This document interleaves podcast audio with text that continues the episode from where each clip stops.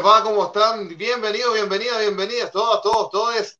Es el Dame Gol América que comienza a través del Facebook Live de Dame Gol, a través del Facebook Live también de Los Amarillos Somos Más de Ecuador y también a través del canal de YouTube de Fútbol al Derecho. Comienza nomás a esta hora, sí, a esta hora, justamente a esta hora, Dame Gol, con mucha información, con, con copas eh, internacionales, Copa Libertadores, Copa Sudamericana, Champions League, Europa League también por ahí, se están definiendo semifinales ida, eh, torneos eh, locales y uno que otro tema interesante para abordar esta noche de jueves 29 de abril. Tenemos en Chile ya las 21 horas con 4 minutos. En Argentina son las 22 eh, horas con 4 minutos y en Colombia y Ecuador son las 20 horas con 4 minutos. Isla de Pascua también para no dejar fuera a, nuestro, nuestra isla de Rapanui son las 10, 19 horas con 4 minutos, si no me equivoco. Eh, comenzando esta hora, soy Joaquín Ormazábal, muy contento de saludarles. Eh, ya vamos a hablar de Copa Libertadores. El fútbol chileno esta semana en Copa Libertadores. ¿Qué quiere que le diga? Así. Horrible, ya vamos a hablar de eso. Y ahí lo vemos. va manejando otra vez Harold Cárdenas. y va, a hacer todo el programa arriba del auto otra vez. ¿Cómo le va Harold? Buenas noches. Desde Colombia de Colombia. Así es, mi querido Joaquín, Joe Singh y el gran Miguel Relmuán. De última hora me tocó salir a hacer un, una vuelta en el carro, pero ya voy de regreso a mi casa y efectivamente, eh, pero, pero, yo insisto, esto es lo bello y lo hermoso del fútbol que da para hablar en cualquier instante, en cualquier momento y desde cualquier lugar. Así que espero ya pronto llegar a mi casa poder conectarme como corresponde, pero siempre puntual con la cita futbolera y jurídica de la gente de fútbol al derecho. Así que bienvenidos y hoy tenemos tema para hablar que ustedes no se imaginan, muchachos. Sí, muchos temas para hablar eh, esta noche. La semana pasada tuvimos que ponernos la 10 eh, con Joe Sin, porque, claro, tuvimos problemas ahí técnicos. Bueno, eh, Schubert, que ya está por conectarse, iba viajando. Miguel tuvo un corte de energía, y decía, menos mal que le cortaron la luz y no el agua. Eh, y se tuvo que ir, y tuvimos que estar con Joe solamente haciendo el programa. Eh, hoy estamos eh, casi que equipo completo y esperamos estar todos. Joe Singh, saludos para Argentina. ¿Cómo te va, Joe? Buenas noches. Bien, buenas noches a todos. ¿Cómo están? Bien, sí, lo de la semana pasada, la verdad que fue increíble, porque hubo que ponerse la, hubo que empezar a remar como loco, hubo que suplantar este, al gran Harold, este, a, Miguel, a Schubert, no, no fue fácil, no fue fácil. Incluso estaba pensando, tendremos que hacer los acentos como para que no se sientan esos asientos vacíos. pero, por, pero por suerte zafamos bien, estuvo bien, nos quedamos cortos con el tiempo, incluso pudimos haber hablado mucho más. Igual este programa de hoy va a venir con todo, porque tenemos un poco de todo. Tenemos Sudamericana, tenemos Libertadores, tenemos Copa de Europa. Es un día que nos puede llegar a tomar dos horas, ¿eh? Así que ojo, prepárense, traigan el pochoclo porque esto se pone lindo. ¿Qué es pochoclo? El pochoclo, son, son, las palomitas de maíz. Eh, yo, ah, ok. okay. ¿Cómo le dicen? aquí son las palomitas de maíz. las palomitas de ah, maíz o el maíz pira. mira, acá en Chile les llamamos las cabritas. Popcorns gringo. no, pero eso es muy delicado. Pero las cabritas, las cabritas que llamamos acá. Sí, que se comen dulces o saladas. Yo, yo, yo, ya las prefiero, las prefiero dulces. Don Miguel Relmuán, que nos eh, está a cargo también de llevarnos a la puesta en el aire. ¿Cómo le va, Miguel? Buenas noches. Siempre de camisa, Miguel. Sí, de camisa, pero con un frío. Estamos con estufa acá en Santiago. Por lo menos acá en esta parte de San Bernardo. No sé cómo estás tú, que está en el sector norte de, de esta gran ciudad. Y, sí, eh, mucha información, con mucho fútbol, también con un vaticinio que, por ahí don, don Joe Sin le anduvo un poco achuntando porque Colo Colo ganó el clásico el fin de semana a la Universidad de Chile. Él dijo, va, esto se va a definir por un detalle. Finalmente fue así, se definió por un detalle. Y ganó Colo Colo, así que eh, bien por, eh, por Joe que nuevamente tus cartas dejan buenas sensaciones. Buenísimo. De hecho, estábamos al aire yo, ¿eh? eh, por eh, la cadena, eh, o sea, por, el, por, el, canal Somos Chile, a quien le mando saludos a los muchachos, y estábamos en el primer tiempo aburridísimo, 0 a 0, con la U manejando el balón, la U manejando el balón en medio terreno, quitándole la pelota a Colo Colo, pero no habían llegadas claras para ninguno de los otros equipos, salvo una en el, en el primer minuto de Colo Colo. Y Pato Campo, el, el patrón del gol, me dice al aire, oiga Joaquín, me dice, eh, parece que su amigo le achuntó con las cartas porque estamos viendo el mismo partido que, que decían las cartas eh, de, de, de, su amigo. Buenísimo. Y tal cual, el, por lo menos el primer tiempo, ¿eh? tal cual. Por ahí no se dio esa jugada de... Hubo, hubieron polémicas, sí, hubieron polémicas donde sí. pudieron haber cobrado penal a favor de Colo Colo, no lo cobraron por una falta previa que para mí es media dudosa. Y, por un detalle, por un jugador, por, una, por, un, por un balonazo largo del Peluca Falcón, a Marcos Volado por el sector de la derecha, este que se seguía puesto a Jonathan Andía, eh, le hace una mague, saca un centro, eh, le llega a Gabriel Costa, al jugador uruguayo peruano, da un pase hacia atrás y el Colorado Gil, con un chimbazo, la manda a guardar nomás al palo izquierdo del tuto de Paul, golazo de Colo Colo y lo termina ganando 1-0. ¿Qué significa este, este triunfo? Lo vamos a hablar en, en, en, en la parte de las ligas locales.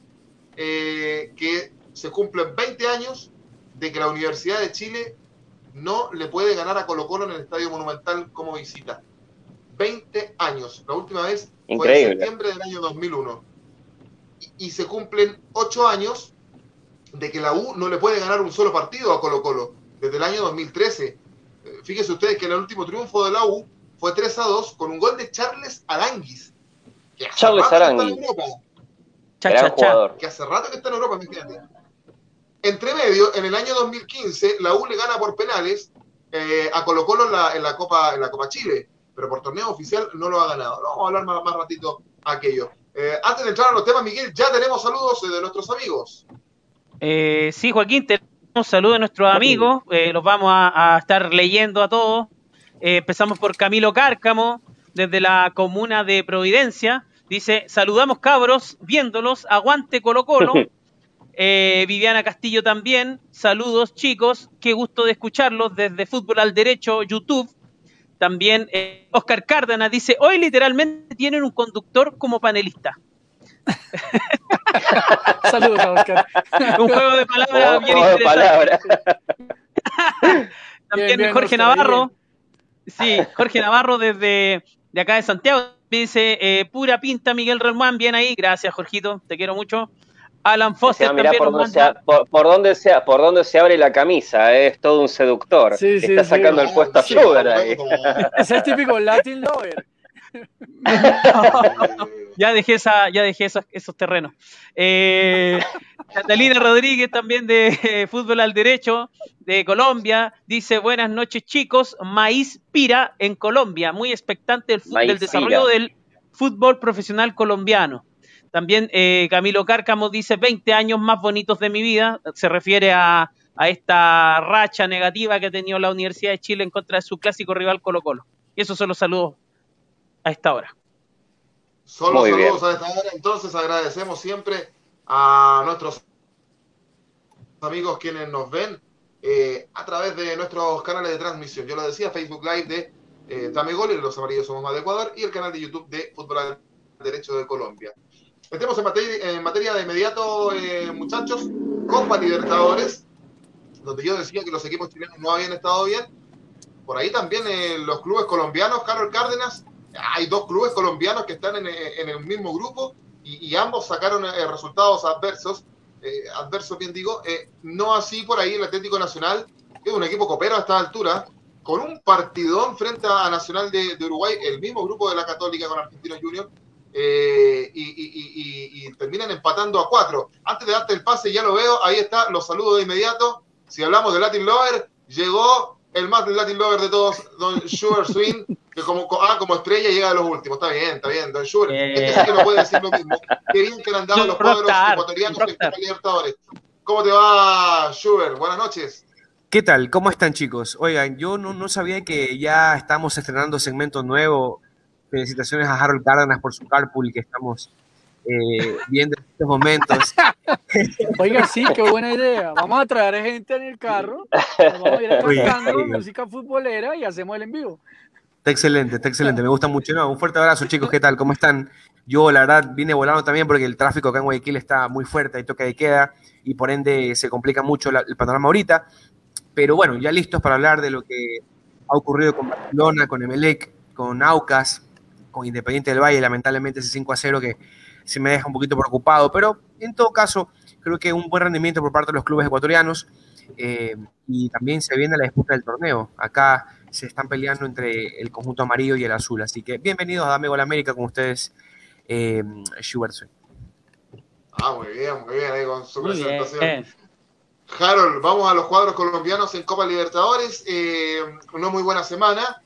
Eh, la, semana pasada habían jugado eh, el, el Unión Santa Fe con el Junior, empataron a, uno, ninguno, no se sacaron ventaja. Y, la verdad que esta semana estuvo ahí nomás la, la cosa de Harold. No, puedo evitar recordar el apodo de Joe Sin con el Junior, pero bueno, no lo voy a decir aquí en vivo y en directo. Eh, e- efectivamente, mis queridos muchachos, la jornada del fútbol eh, sudamericano para los clubes colombianos anoche fue un absoluto desastre. Eh, Junior de Barranquilla visitó a River Plate en el estadio en Argentina, no sé si fue, si ya están jugando en el el Monumental, Monumental. pierde dos goles por uno. Ok, perfecto. Pierden dos goles por uno. Eh, vi una, una clara, digamos, eh, River Plate dominó una muy buena parte del encuentro. En los últimos minutos, Junior, a través de Miguel Ángel Borja, consiguió el descuento, pero eh, desafortunadamente, pues el resultado no se le da. Venía de empatar con Independiente Santa Fe la anterior jornada uno por uno. Eh, van a Buenos Aires y no traen el resultado esperado. Y curiosamente, juegan también con Santa Fe el domingo anterior en semifinales del torneo colombiano y lo golean tres goles por uno. Digamos que ese resultado daba la sensación de que Junior podía hacer mucho más en el campo de juego en Argentina, pero desafortunadamente no fue así. Ahora es River Play y creo que River siempre va a tener las charreteras, como se dicen, para revalidar sus buenas actuaciones. Un River Play muy, muy, muy conectado en su juego. Armani, como siempre pienso que es una pieza clave del equipo y eh, digamos nuevamente se queda a la expectativa del fútbol colombiano porque definitivamente es demasiado irregular. Independiente Santa Fe, que creo yo tenía la mayor obligación de sacar un buen resultado, pierde finalmente con Fluminense en condición de local. Ojo, hay una serie, miren, el fútbol colombiano es la locura. En Bogotá, así como yo lo decía, se supone que son las 8 y 15 de la noche y estamos en toque de queda. El tráfico es impresionante, eh, hay demasiados carros. Y hay ¿Y, que esto qué implicó? Que estamos en el tercer pico del COVID y el domingo la alcaldía mayor de Bogotá tomó la decisión de que el escenario eh, de el, el escenario por, por, por, por normalidad, digamos, para jugar fútbol, que es el estadio del Campín, no se le prestó ni a Millonarios ni a Independiente Santa Fe, así como el estadio de techo, que es un estadio más pequeño en donde juega la equidad. ¿Qué implicó esto? Los equipos han tenido que buscar otros estadios, trasladarse de escenarios. Eh, Santa Fe jugó ayer contra Fluminense en Pereira, que digamos es una ciudad a nivel del mar, no como Bogotá, y creo que eso favoreció a Fluminense. Resultado, pierde Fluminense con un Fred, que yo ayer cuando veía la transmisión decía, este es el mismo Fred de la selección Brasil y a los 37 años sigue siendo El una mismo. pieza importantísima. El mismo, jugadorazo, ¿ah? Y eh, lo de Atlético Nacional, pues digamos que si bien es entre comillas el resultado menos catastrófico de todos, y uno podría decir inicialmente que un 4-4 es un partidazo, y esos típicos partidos de Copa Libertadores, lo cierto es que Nacional tenía 11 jugadores durante una gran parte del partido. Eh, en un momento determinado, Nacional de Uruguay vuelca el marcador, estaba ganando eh, cuatro goles eh, por dos, Nacional hace el 4-3 eh, y finalmente en los últimos minutos consigue el 4-4. Creo que a Guimaraes le debe generar preocupación que su equipo no esté jugando bien. Definitivamente el, el sector defensivo ayer fue muy, muy pobre para Atlético Nacional, que con un jugador de más podía haber ganado el partido. Le voy a preguntar a Catalina Rodríguez, que no quiere para nada Nacional, que nos dé sus impresiones ahí que está conectada al chat. Entonces, eh, eso es lo que le deja, le, le depara la jornada futbolera a los equipos en Copa Libertadores. Nada Harold. alentador el panorama. eh, Harold, eh, también eh, en América, el América de Cali, ¿no? Que jugó y también perdió 2 a 1 con, eh, aquí, con eh, Eh, Atlético Mineiro. Y eso le costó la salida al técnico Joaquín. Eh, Juan Cruz Real ya eh, por parte de la directiva americana fue despedido del equipo, se le cesó su contrato. Eh, el día de ayer sacaron un comunicado y hoy en redes sociales ya el técnico habló, manifestó que no, pues que no iban a continuar con sus servicios.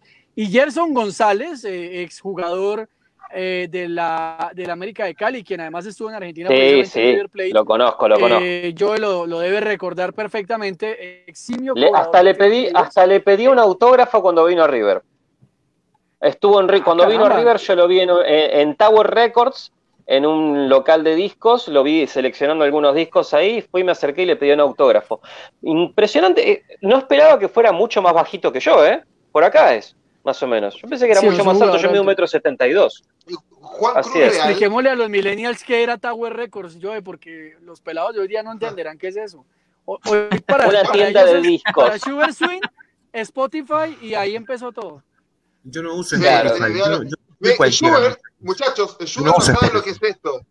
Schubert no sabe lo que es esto, mira. Mira. Mira. Explíquenle. Sí. Es un repelente de mosquitos, Schubert. Harold, eh, Juan Cruz Real, de hecho, mira qué curioso lo que estás contando, porque sonaba como posible entrenador de Universidad Católica antes que, que llegara Gustavo Poyet. se- qué curioso, mira. Eh, Ariel Holland, que era el entrenador de Católica, se va a Santos y se va de Santos, eh, porque lo, lo amenazaron los eh, hinchas eh, porque había perdido el Las clásico barras. con Corinthians. Claro, sonaba Juan Cruz Real y Harold ahora nos está confirmando que se va por los malos resultados con América. Y cuidado, que Gustavo Poyet también podría prender, eh, prender de, un, de- de un hilo. Ya lo vamos a tocar eh, ese tema. Bien, eh, vamos, eh, estamos haciendo Dame Gol, eh, Dame Gol América a través de Dame Gol. Los amarillos somos más de Ecuador. Y también, por supuesto, del canal de YouTube de eh, Fútbol al Derecho, Joe Sin. Eh, los equipos argentinos siempre son protagonistas en Copa Libertadores, además son hartos los que Sí. participan con resultados bastante interesantes, Joe. Sí, así es, totalmente. Me sorprendió este, de forma positiva cómo jugó River más que nada Armani, que es un arquero que en sí resisto bastante. No, no termina de convencerme del todo. Yo creo que se habla mucho más de él de lo que realmente eh, es. Igualmente anduvo bastante bien. Sí me sorprendió bastantes cosas del Junior de Barranquilla, que bueno, una vez más, no voy a decir el apodo del que se... Eh, Igual no es un apodo que se me haya ocurrido a mí, es un apodo que eh, figura bastante en las redes sociales. Le dicen el Burrior. Este, son, son los colombianos son bastante son, son bastante hirientes cuando quieren. ¿Qué Me te llamó muchísimo la atención, te pasa? me llamó muchísimo la atención este Pajoy, un gran jugador, pero definitivamente tienen que empezar a ponerlo a Y, y no patear un preguntar por qué poco. les dicen así. No. No. Estamos en horario familiar todavía. Estamos en horario adulto, acá en Chile. Acá, bueno, ya lo pasamos largamente. Igual, eh, sí, yo ta- también por otro lado creo que el Junior de no haber sido por Viera pudo haber perdido por un par de goles más. De todos modos, eh, River jugó un buen partido, tal vez pudo haber terminado por un gol más arriba, pero bien. Este, después, nada, lo mismo de siempre con Vélez. Igual se enfrentó contra un Liga de Quito bastante bueno. Liga de Quito está muy preciso últimamente, está jugando muy bien, eh, está bien conformado y como digo yo, está bien, salvando las distancias, no es la Juventus de América, pero definitivamente es un equipo a temer en todas las ediciones de la Copa Libertadores, por lo menos de estas últimas, en estos últimos 10 años es una, una realidad. Y coincidiendo con Vélez, que no está teniendo su mejor etapa, digamos, a pesar de tener un buen Tiago Almada, un Lucero que por ahí debería afinar un poquito más la puntería. Este, después un lindo gol de Galdames, que si no me equivoco es eh, el hijo de Pablo Galdames, eh, Pablo Galdames, sí. Exactamente, que bueno, estuvo muchos equipos. Aparte, la, la- la fisonomía es la misma, es casi la misma cara. Finalista de Copa bastante- Libertadores con Cruz Azul. Pierde con Boca. Tal cual, tal cual, tal cual, tal cual. Pero bien, bien, bien por Liga de Quito, anduvo bastante bien. Y después, este, lo que venía yo avisando de antes acerca de Argentinos Juniors, que yo había dicho que iba a traer un poco de sorpresas, cosa que al final terminó pasando. No esperaba que tan bueno. Tiene buenos jugadores. Recordemos que este, es, si bien es la cantera, la cantera más conocida del país y posiblemente del mundo, está trayendo buenos jugadores de vuelta, está empezando a manejarse distinto, está empezando a aceitarse un poco más y va de punto. Los demás equipos no lo conocen bien y eso le está jugando mucho a favor. Igualmente ya en las, eh, digamos, en la parte de los playoffs, cuando vayan a los octavos, a los cuartos y etcétera, ya ahí se va a empezar a notar un poquito más la diferencia. No creo que llegue mucho más lejos que eso, pero es bastante productivo lo que está haciendo actualmente.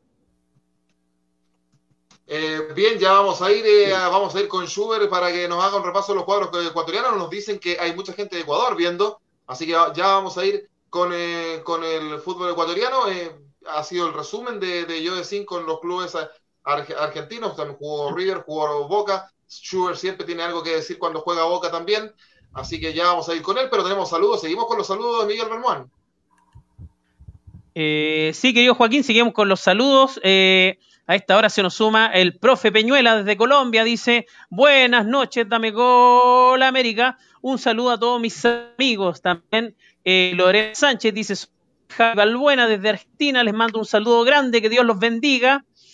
Qué grande, Javi. Catalina Rodríguez dice, jaja, estimado Harold, no es de mi agrado opinar sobre el equipo. Considero que no mostró nada diferente a lo que hemos visto en Liga. Se refiere a Millonario. Ah, perdona. Párrafo aparte, párrafo aparte. Para la persona de recién. Eh, Javi, Javi Balbuena es un arquero de Puerto Nuevo que está jugando actualmente en la Liga D. Es un arquero eh, que está. Es, es, uno de esos arqueros trabajadores, es uno de esos arqueros que le ponen siempre para adelante, este, muy activo, muy bueno me interesa mucho y bueno, de la D han salido lindos arqueros, así que desde acá le mando un saludo muy grande y un gran saludo a la gente de Puerto Nuevo que fue muy buena en pasar datos. Así es, vamos con, el profe vamos con el profe, Peñuela, dice calmación, calmación, aún hay partido, estamos aún vivos, Colombia Power. También Fanny Moreno dice, hola, buenas, corriendo para escucharlo, la noche en Bogotá, pasada por agua. También eh, Michael Salgado dice, este martes Barcelona Sporting Club, con humildad y fe le mete tres a boca. ¡Epa! Perfecto, son los saludos eh, de nuestros queridos amigos que nos acompañan cada jueves. Pero quiero preguntarle a Harold, ¿a qué hora empieza el toque de queda en Colombia? Ya vamos a Harold, Joaquín. Eh... Ahí está, ahí está, ahí está conectando. Ahí está, ahí apareció de vuelta. ¿Está lloviendo? ¿A qué hora empieza el toque Se supone que estamos en. Parece que estuviera lloviendo. ¿Qué? Se, supone que estamos en toque de queda, muchachos. ¿A qué muchachos. Se supone que a rompiendo la ley. minutos deberíamos estar guardados en casa. Allá empieza más temprano, empieza a las 20 horas, ¿no? Eh, es, es tráfico. Bien. Correcto, Tremendo. así es. a las 20 horas, perfecto. ¿Y, y Schubert en Ecuador a qué hora comienza el toque de queda? 8 de la noche, chicos, 20 horas. Igual, eh, comienza, comienza más temprano que acá, Miguel. ¿ah? Acá empieza a, las 9 de la noche, durante mucho tiempo a las 10 de la noche, y de un tiempo en el verano que comenzaba a las 12 de la noche hasta las 5 de la mañana. No, no, no, no, no, no dura mucho. O sea, no, no tiene mucho sentido el toque de queda, creo yo. Don Schubert Swing, equipos ecuatorianos en Copa Libertadores. Ok, a ver. Eh, bueno, yo quiero comenzar con el partido de Liga Deportiva Universitaria de Quito, el equipo de Repeto, el equipo de la capital de la República. Yo creo que es un equipo que no venía pasando por buenas situaciones en torneo local. Eh, hay una crisis interna. Eh, se está rompiendo mucho el tema de relación técnico con dirigencia. Recientemente también surgió un problema con un jugador que es de la selección ecuatoriana, de hecho, Pablo, Pedro Pablo Perlaza, donde se fue de boquilleo con, el, con un dirigente. Eh, públicamente, ¿no? En un medio de comunicación, entonces hay algunos problemas que están dándose en Liga de Quito. A pesar de que yo, yo siempre le tengo eh, mucha fe a los equipos de este calibre cuando van a jugar torneo internacional, porque siempre digo yo que los chips de... El chip internacional es distinto, ¿no? Eh, bueno, con el respeto que se merece Joaquín y, Miguel, a mí me parecía imperdonable que Liga empate 1-1 con la Unión La Calera, y eso me preocupó muchísimo a mí. Me, preocupó muchísimo, me preocupó muchísimo ese partido porque lo vi a Liga mal, lo vi a Liga con que pudo haberlo perdido inclusive ese partido. Y, y sí, me, me, generó mucho ruido, pero ya después, cuando le ganaste a Vélez 3 a 1 en tu casa, Creo que fue un partido muy distinto, ya fuiste más protagonista, diste tu casta de campeón eh, de Copa Libertadores y lo más importante, aprovechaste la altura, tranquilices un poquito más a la gente, porque la gente aquí en Quito, chicos, está muy enojada con respeto, perdió la final reciente con Barcelona, no viene bien en el torneo local, eh, entonces eh, la gente está muy, muy, no sé, muy, muy alejada, ¿no? Eh, eso por Liga de Quito. Independiente del Valle perdió, como ya lo decía, 5 a 0 con Palmeiras en un comienzo. Este Terrible. a ver, yo digo que a Palmeiras no hay como tampoco decir que es un equipo pequeño porque es uno de los grandes de, de América, pero yo no creo que ninguno de nosotros tenía esa expectativa independiente que vaya a perder con esa cantidad de goles. Pero ¿saben qué, muchachos? Eso es lo bueno de no ser todavía un equipo grande popularmente hablando, que a Independiente del Valle lo vas, lo vas a dejar trabajar todavía. No vas a tener eh, a la hinchada como la de Barcelona, la del Emelec, en el caso de Colo Colo en Chile, en el caso de Boca. Tan exigente. ¿No? Exacto. Tú tienes como continuar tu proyecto tranquilo. Eso es algo muy positivo para Independiente del Valle, que, claro, ya está con, ya está con peligro porque empató el primer partido en casa, pero más grande es el reto aún. Yo creo que tiene que corregir algunas cosas. También tuvo una baja importantísima por COVID. Eh, de Copa Libertadores. El Aucas eh, jugó eh, tema internacional también. Emelec jugó Copa Sudamericana. Barcelona, Barcelona que estuvo, bueno, yo ayer eh, me tocó comentar el partido con el equipo boliviano de Strongest. Sinceramente, no pensé, yo no pensé que, que iba a ser tan amplia la diferencia. Eh, pensé que Barcelona iba a ganar el partido, sí, yo me esperaba un 2 a 0, pero no un 4 a 0. Y peor aún cuando en el primer tiempo se complicó Barcelona porque no entraba el balón. Eh, The Strongest fue un equipo muy conservador, fue un equipo que quiso defenderse hasta el final y le salió hasta, hasta, hasta la primera parte, ¿no? Ya después se les, se les acabó el oxígeno, se les acabó eh, ese tema y, Barcelona empezó 46 minutos ya jugando y ya comenzó uno, dos, tres y le metió la cuarta y me atrevo a decir que le pudo haber metido la quinta, pero bueno, ya por tema de definición no entró. Eh, Barcelona, la verdad, me sorprende mucho, está muy bien en tema numérico, está con seis puntos, invicto, dos victorias, una en, una en Brasil y una en Ecuador. Tiene gol diferencia muy bueno porque ganaste 2 a 0 en Brasil y ganaste 4 acá. Tiene 6 de gol diferencia, es el puntero del grupo C. La gente acá en Guayaquil y en el país entero está muy, pero muy al pendiente de lo que va a ser el partido contra el Club Atlético Boca Juniors. Eh, la gente tiene una expectativa muy positiva. A ver, saben lo que es Boca, entienden lo que es Boca, pero también entienden que Barcelona tiene cómo ganarle eh, a Boca. Entonces, bajo esa expectativa, yo creo que el partido que se viene el día martes, que con, con, con fe eh, voy a poder estar allá, va a ser muy, muy importante. Eh, va a ser muy protagonista. Perdón si escuchan un ruido acá, pero eh, estaban abriendo la puerta. creo que, ojo, Barcelona tiene cómo ganar la boca, tiene cómo ganar la boca. La cosa Eso es. Sí. Es que es un partido que tiene, que tiene mucho morbo y que significa mucho para ti en lo personal. Lo has dicho. Totalmente. Lo, lo, lo has dicho al, al, aire varias veces. Y, y, y, te lo queremos preguntar. ¿Dónde va a estar el corazón de Sugar Swing? ¿Va a estar en Barcelona o va a estar en, la, eh, eh, en, en Boca, en el barrio La Boca? bueno, más que corazón, primero hay que pensar en dos cosas, ¿no? Periodísticamente hablando, eh, yo soy ecuatoriano, por ende, Barcelona me gustaría que gane, me gustaría que gane Barcelona por, por el hecho de que yo soy ecuatoriano. Eh, y bueno, mi, mi, mi pálpito, mi, mi historia de mi niñez me dice que Boca. El corazoncito por ahí se va pintando más por el lado bostero, pero insisto, a ver, eh, está representando Barcelona, Ecuador. Es el campeón del fútbol ecuatoriano. Por ende, yo, muchachos, ese día voy a estar, eh, la verdad, no, no, no, no, sé ni cómo explicarlo. O sea, voy a estar eh, feliz y triste a la vez. Me encantaría que empaten los dos partidos, por si acaso, aquí en Guayaquil y en, en, en Buenos Aires, para no tener ningún problema yo. Pero no, sin duda la gente, eh, me ha preguntado mucho eso, la, la, gente de Guayaquil, los hinchas de Boca mismo. Eh, ayer me acuerdo que yo subí un story, no sé si lo vieron, que yo decía, bueno, vamos a ver qué pasa el martes. Eh, sí. La gente, la gente sí tiene ese morbo, ¿no? Porque es Boca. Y ojo, que en la historia de Comebol Libertadores, Barcelona nunca le ha podido ganar a Boca. Así que puede hacer historia el martes en el Monumental. Viene bien, como yo lo ponía en la columna de opinión que lanzaba hoy en la mañana, viene bien Barcelona, creo que es un poquito favorito por lo que está pasando, pero Boca es Boca, ¿ok? Boca es Boca y hay que trabajar para ganar la Boca. No, no es fácil, no es cuestión de decir, ah, qué bacán ya, ven que. Es un equipo copero Boca, ¿eh? sí, es un equipo sin duda, sin duda. sólido Copa Libertadores. Sin duda, sin duda. Eh, y, de hecho creo que voy a intentar acercarme eh, al hotel eh, de concentración. Boca llega el domingo acá a Guayaquil, va a estar en el Hilton Colón. Tengo entendido que llegan aproximadamente 20 horas con 30 minutos, con toque de queda incluido. Tengo entendido que el día lunes, el día lunes se entrena Boca en el estadio de Melec, en el Capuel. perdón, a ver, no, yo aquí tengo el, déjenme revisarlo rapidito. Tengo entendido que eh, ya está confirmado el itinerario de Boca acá en, acá en, Guayaquil. A ver, el día, perdón, el día lunes hay reconocimiento en el Monumental.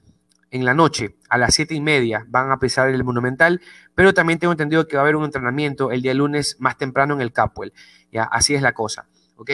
Eh, me falta un equipo, creo que Aucas, Aucas y Emelec. ya, vamos a ir, sí. Eh, ya vamos a ir a Copa Sudamericana. Ya, vamos a ir a, vamos a ir a Copa Sudamericana, porque tengo que ir con Miguel Relmuán vemos un Schubert, Miguel, súper contento y a nosotros nos alegramos porque que uno de nuestros compañeros pueda decir que sus equipos en su país le, no digo, no, no dejo fuera esto yo, porque Argentina y Brasil es cuanto parte.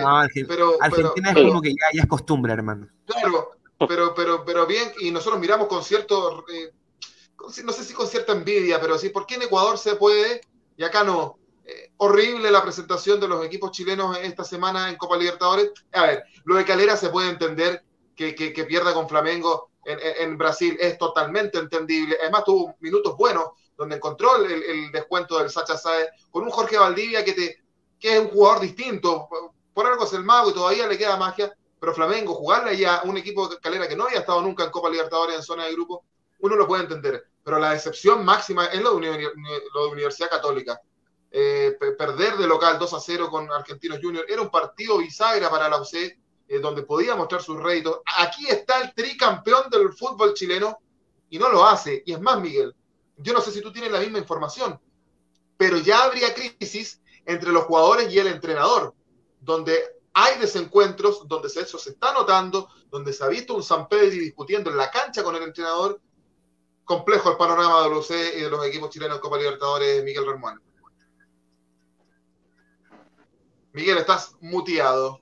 Ella, qué linda la del grupo, qué linda. Eh, siempre hay que reír de algo. Oye, eh, hay que reír sobre todo cuando hay tristeza, cuando hay tristeza en el fútbol chileno, porque claro, lo que tú decías, Joaquín, eh, toca la Unión La Calera, es un equipo que tuvo buena campaña en Sudamericana, hay mucha expectativa con el, con el cuadro rojo, pero lamentablemente se le toca jugar con uno de los equipos que se dice acá en, en América, que es un equipo a nivel europeo. Tiene una plantilla espectacular el Flamengo de Brasil, pero eh, y se comió cuatro. El gol de la Rascaeta fue extraordinario, fue como un, gol de baby fútbol, de, eso, de papi fútbol. Entonces, eh, lamentablemente, eh, la Calera no ha podido tener buena presentación, perdió esos puntos valiosos contra Liga de Quito, había que haberlos ganado. y lo de Católica desastroso. Efectivamente, manejamos información de que el, en el camarín de Católica hay divisiones, hay problemas graves entre jugadores, incluso agresiones, eh, hubo ah, ah, hasta ah. golpes. Eh, así que se ha llegado un equipo que tenía bonanza a nivel deportivo, tenía un, monopolio, digamos, a nivel futbolístico en Chile, hoy día le está sufriendo. se vio muy mal con Argentinos Juniors, un equipo que, de Argentinos Juniors que vino a proponer, que vino a San Carlos de Apoquindo a, a, proponer algo distinto. Y Católica, cuando le juegan de igual a igual, sufre. Y eso es lo que le, pasó ahora. Em, el técnico no está dando el ancho. Poyet eh, se echa de menos a Holland, que acaba de, renunciar en Santos de Brasil. Se dice que podría llegar a la U de Chile. Eh, y eh, Católica que realmente no saca la cara, algo histórico, ya algo muy penoso para el fútbol chileno. Daría la impresión de que Católica está como dividido, son como dos grupos que ahí se nota en la cancha eso. Es como que no se logran entender bien. aparte tuvo, tuvieron bastantes posiciones adelantadas, por lo que tengo entendido. Sí. Sí, y, algo que se discute históricamente, muchachos, de la Católica, que es un equipo, siempre se les ha tildado acá en Chile que es un equipo pecho frío. Por, por, años fue el equipo segundón. Eso yo creo que lo rompen. Sí, sí, la verdad. Porque, porque son tricampeones pero ahora que son tricampeones, uno esperaría de que sean más protagonistas en, torneos internacionales. Siempre hemos alabado la gestión del Tati Buljubasic, de que trae buenos entrenadores, pero yo tengo un tema ahí. Eh, generalmente le ha chuntado, hay inversión en las divisiones inferiores y eso le ha alcanzado a Católica, pero en el torneo local. Pero no hay inversión para competir en lo internacional. El Tati Buljubasic en, en pleno verano nuestro como que dio a entender de que le importaba más el tetracampeonato que Copa Libertadores, pero ¿de qué estamos hablando? No, pero es que miren los equipos que hay, pero por lo menos ser protagonista, que avance a octavos de final, cuartos de final y por ahí racuñar una semifinal. Si ni siquiera estamos pidiendo que salgan campeones, sabemos que está River, sabemos que está Boca, sabemos que están los clubes brasileños, pero algo se puede hacer. Y, no lo hizo, carece de ambición la Católica. Y, quiero decir algo con el entrenador eh, Gustavo Poyet que acá llegó y acá estaban vueltos locos la prensa porque viene, es un técnico uruguayo que lo había dirigido en Sudamérica, que viene de Inglaterra, que, dirigió en Europa, pero los equipos que dirigió en Europa son el Sunderland, son equipos de menor talla que han estado en Premier League en Inglaterra, pero como son equipos de, de menor renombre, él juega defensivamente para defender los resultados. Y un equipo como Católica, un equipo grande como Católica, necesita, un, técnico con un planteamiento protagonista. Y eso no se está viendo, que es algo parecido a lo que le está pasando a la U con Dudamel, a la U de Chile. Entonces, esas son las críticas con Católica. A mí, la verdad, es que yo pongo en duda que Católica pueda avanzar, pero equivocarme. Pero lo que mostró hoy día fue eh, Pau Pérrimo. Es Dame Gol América a esta hora de la noche a través de los Facebook Live de Dame Gol, de los amarillos somos más de Ecuador y de la gente de Ecuador me, dice, me dicen que está viendo mucha gente de Ecuador, saludos para ellos. Y eh, a través del canal de YouTube de Fútbol al Derecho de Colombia. A propósito de Colombia, Harold Cárdenas dice que va a tratar de llegar eh, a su casa para conectarse con nosotros, Miguel Ramón. Vamos con los saludos de la gente de Ecuador hasta ahora. Eh, Michael, eh, Michael Salguero dice, este martes Barcelona Sporting Club con humildad y fe, ya lo leímos. También Edu Fútbol, eh, Barcelona Fútbol Club dice, Sporting Club, perdón, dice, esto es fácil, ¿eres de Barcelona o eres de Boca? está emplazando a nuestro oh, amigo Chuber Nada de aguas tibias, solo un corazón amarillo y lo demás son cuetas. También... Eh, Michael Salguero dice, a Barcelona Sporting Club lo menospreciaron en Argentina y me pregunto, ¿dónde el eh, Barcelona el día martes le mete tres Boca? ¿Qué dirán amigos? Eh, también eh, dice que Boca es la mitad más uno y Barcelona es Ecuador. El martes gana el Barce. Ok, a ver, me permiten responder rapidito algunas cositas. Primero, eh, Pero es casi la misma población que hay de uno y otro, porque si es la mitad más uno y Ecuador, ¿cuánta población tiene Ecuador aproximadamente? Si hablamos de niveles demográficos, es como medio similar la cosa. Claro, vamos en orden. Primero, eh, lo que pasa es que yo quiero conectar mi argumento inicial. Eh, yo soy ecuatoriano, ¿ok? Por ende, yo siempre voy a defender a los equipos de mi país cuando están internacionalmente compitiendo. Eh, Barcelona sin duda es el campeón del fútbol ecuatoriano. Y algo que me, molestó muchísimo, algo que a mí me molestó mucho, y lo vi, fue que la prensa argentina eh, empezó a, especular, a decir, no, que, que Barcelona, que le van a ganar facilito y pasa el grupo, etcétera. Y quizás puede ser cierto, ¿ah? yo no he dicho que Barcelona es un gigante en, América, Barcelona de Ecuador es el más grande, sí, pero en América todavía le falta porque no es campeón de Copa Libertadores. Pero lo que a mí sí me enoja mucho es que eh, la prensa argentina normalmente es así eh, y yo soy del estilo totalmente contrario. Me gusta analizar muy, muy específico las cosas. Y creo que Barcelona es favorito para ganar el partido, como ya lo decía, pero también Boca puede ganarlo, porque es un gigante. Boca es un equipo que tiene jerarquía internacional, un equipo que tiene buenos jugadores, que una pelota parada te puede ganar un partido. O sea, tú le das un mano a mano a Villa y Villa no te va a perdonar. Le das un mano a mano. Villa no perdona. Y Cardona no te va a perdonar. Eh, y yo creo que, y ojo, siendo muy eh, objetivo, va a ser un partidazo, va a ser un partidazo como quieran, que, de, que la perspectiva que quieran verlo. Y ojo que el que gana es primero, ¿ah? porque están con el mismo puntaje. El que gana es primero. Eh, y para el que decía ni aguas tibias que sí o que no, ya, ya lo respondí muy bien, creo yo. A ver, eh, mi sentido de pertenencia me obliga, y por obvias razones, a que incline por Barcelona. Después, el hecho de cómo crecí yo en el, en el ámbito futbolístico me dice Boca. Entonces yo no puedo mandar ahí, ya en mi cabeza tendrá que ver cómo resuelve ese problema. Un saludo, dice eh, a Manaví, Calceta, Barcelona va a ser el campeón de la, de la Copa América. A ver, no, pues la Copa América no puede ser, muchachos. Eh, Barcelona no Copa Libertadores. La Copa Libertadores. Copa Libertadores. Están agrandando ahí en Ecuador. Es que O por tal vez, que- o, o por ahí Ecuador puede ser pero- que gane la Copa América. Podría ser, ¿eh? Me O podría encantaría. ser. Si se juega la Copa, encantaría. si se juega la Copa América, Ecuador puede ser que la gane. Nosotros lo Me- estamos perdiendo todos los años, así que no sería nada raro que la pierda Argentina. Pero Ecuador le pongo muchas fichas, me gusta, está jugando muy bien además. Eh, no, no sé, antes de pasar a Copa Sudamericana, sí, sí quisiera preguntarles a ustedes, sobre todo que lo ven desde una perspectiva muy distinta, aunque yo también lo veo literal desde la mitad ahorita, pero ¿cómo ven el partido Barcelona-Boca? Porque, ¿cómo, cómo ven ustedes? ¿Qui- ¿Quién es favorito de ustedes? Me, me- me interesa mucho saber la perspectiva desde afuera de- del país. Yo ver, empiezo- personalmente creo. Dale. Sí, ah, sí. Dale, dale, dale, dale. Joe, Sí, yo creo que yo creo que el Barcelona tiene muchísima presión jugando en su estadio, jugando de local. Yo creo que esa es una presión que le va a jugar en contra. Cualquiera, en, cualquiera de los casos, eh, los ecuatorianos siempre se hacen muy fuertes en su país, pero me parece que en este caso va a jugar con muchísima presión y además porque adelante tiene Boca. Y justamente como dijo Schubert, no le podés dejar un espacio a Boca porque te vacuna y ya están pensando en cómo lo van a agarrar a Villa y seguramente va a haber muchas faltas cerca del área y es lo peor que pueden hacer.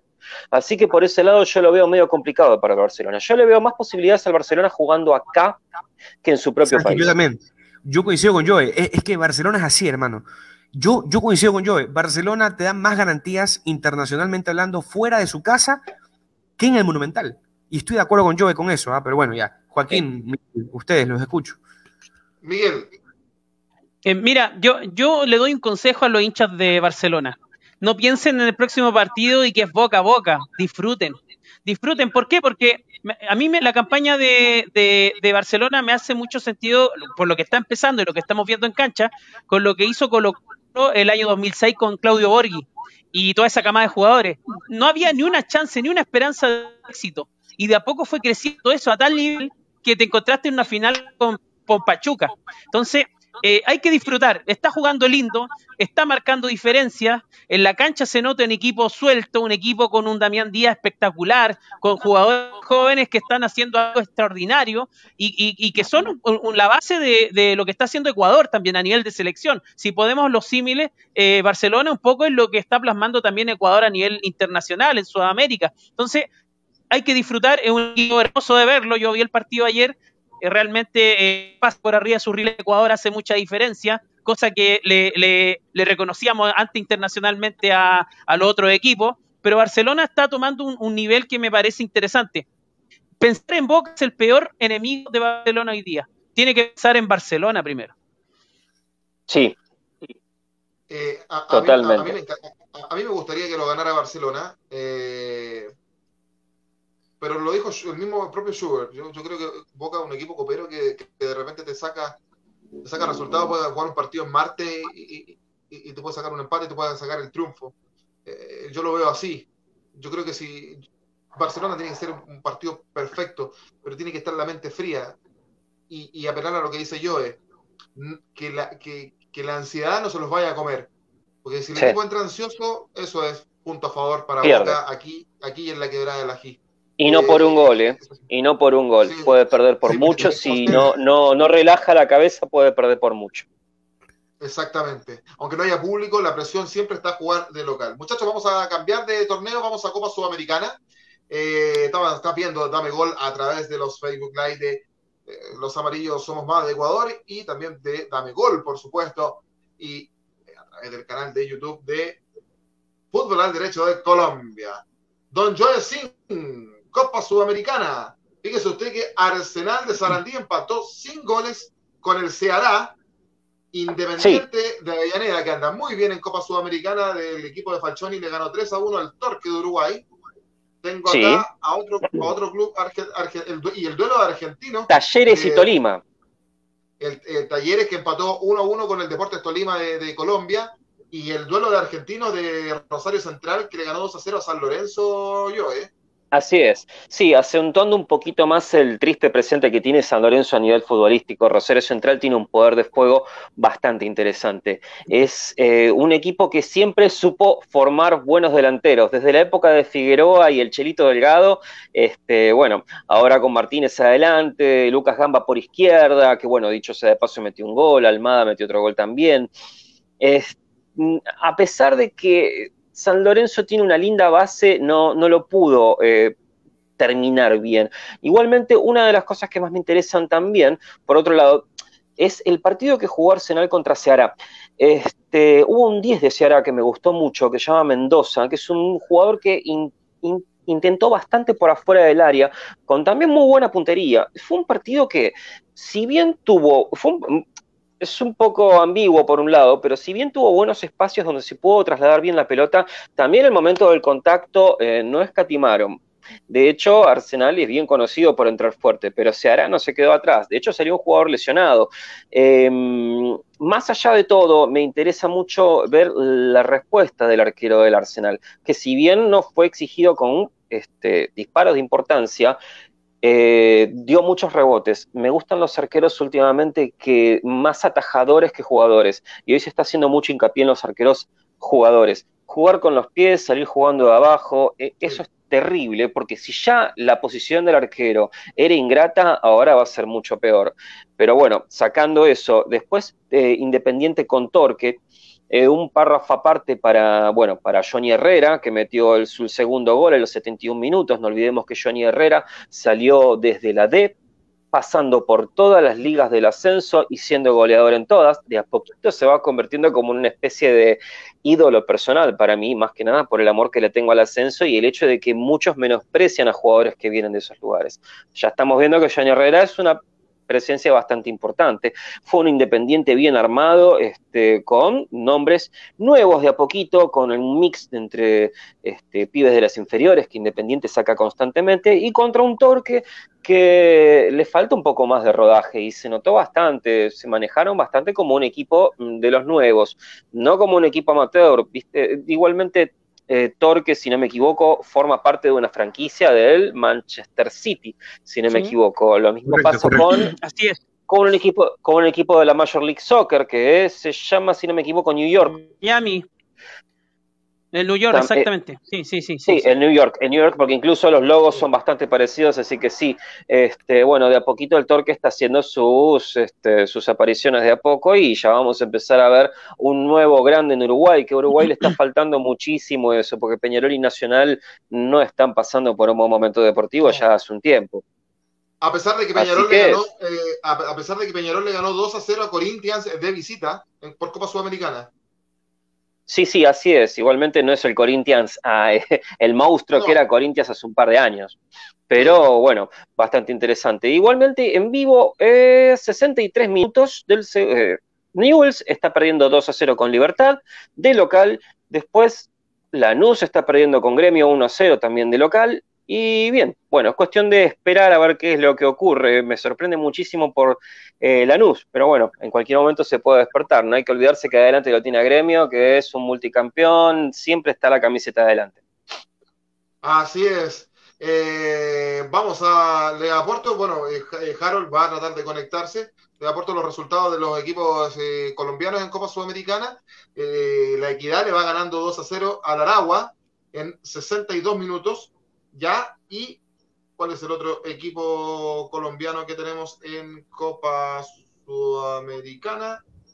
Tolima jugó con Talleres y empató 1 a 1. Bueno, en teoría pensaba que se iba a poder conectar eventualmente, pero pero no, no, Harold lamentablemente no se pudo conectar.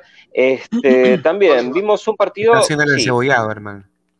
Tal cual, está haciendo el encebollado, venía a hablar. Sí, Tolima el Tolima, el Tolima es, el Tolima es un buen equipo. El problema que tiene es un problema de definición. Este, intentaron muchísimo. De hecho, tuvieron más remates al arco que talleres. Pero bueno. ganar, este, de hecho. sí. Este, si no me equivoco, Bueno, tiene un problema de definición, sí, Tolima tiene claramente un problema de definición. Y Talleres en las copas se está agrandando bastante. Es bastante bueno ver una cosa así, siendo que, bueno, Talleres últimamente está teniendo muchos buenos pibes de las inferiores que no puede retener. Y ah, bueno, mm, ah, dos están en Colo Colo actualmente y bueno, eh, los últimos usualmente se van a Boca, se van a otros clubes. Pero sí, sí. Cabral llegó a Curicó Unido. Cabral se fue a Curicó ah, Unido, el equipo que dirige Martín Palermo, y Solari que está en Colo Colo. Bien, bien, qué loco. Pensé que ya estaba cerrado el asunto de Cabral en Colo Colo. Pero bien, este, no, no mucho más que agregar. Fue un partido muy, muy, muy parejo, pero yo me inclino muchísimo más porque si Tolima levantara un poquito más la puntería, que me parece que es un problema bastante importante que tiene. Más allá de eso, cerca del final del primer tiempo, el Deportes Torima tuvo una desatención total en la defensa. Y eso es algo que está pasando mucho últimamente con el Torima. No veo mucha reacción a la línea de cuatro que siempre paran. Ya van varias veces que los veo sin reacción. En las pelotas paradas son muy fáciles de vencer. Y el que más o menos descubra eso les puede llenar la canasta. Pero bueno, justamente quería ver qué, qué opinaba Harold respecto a eso.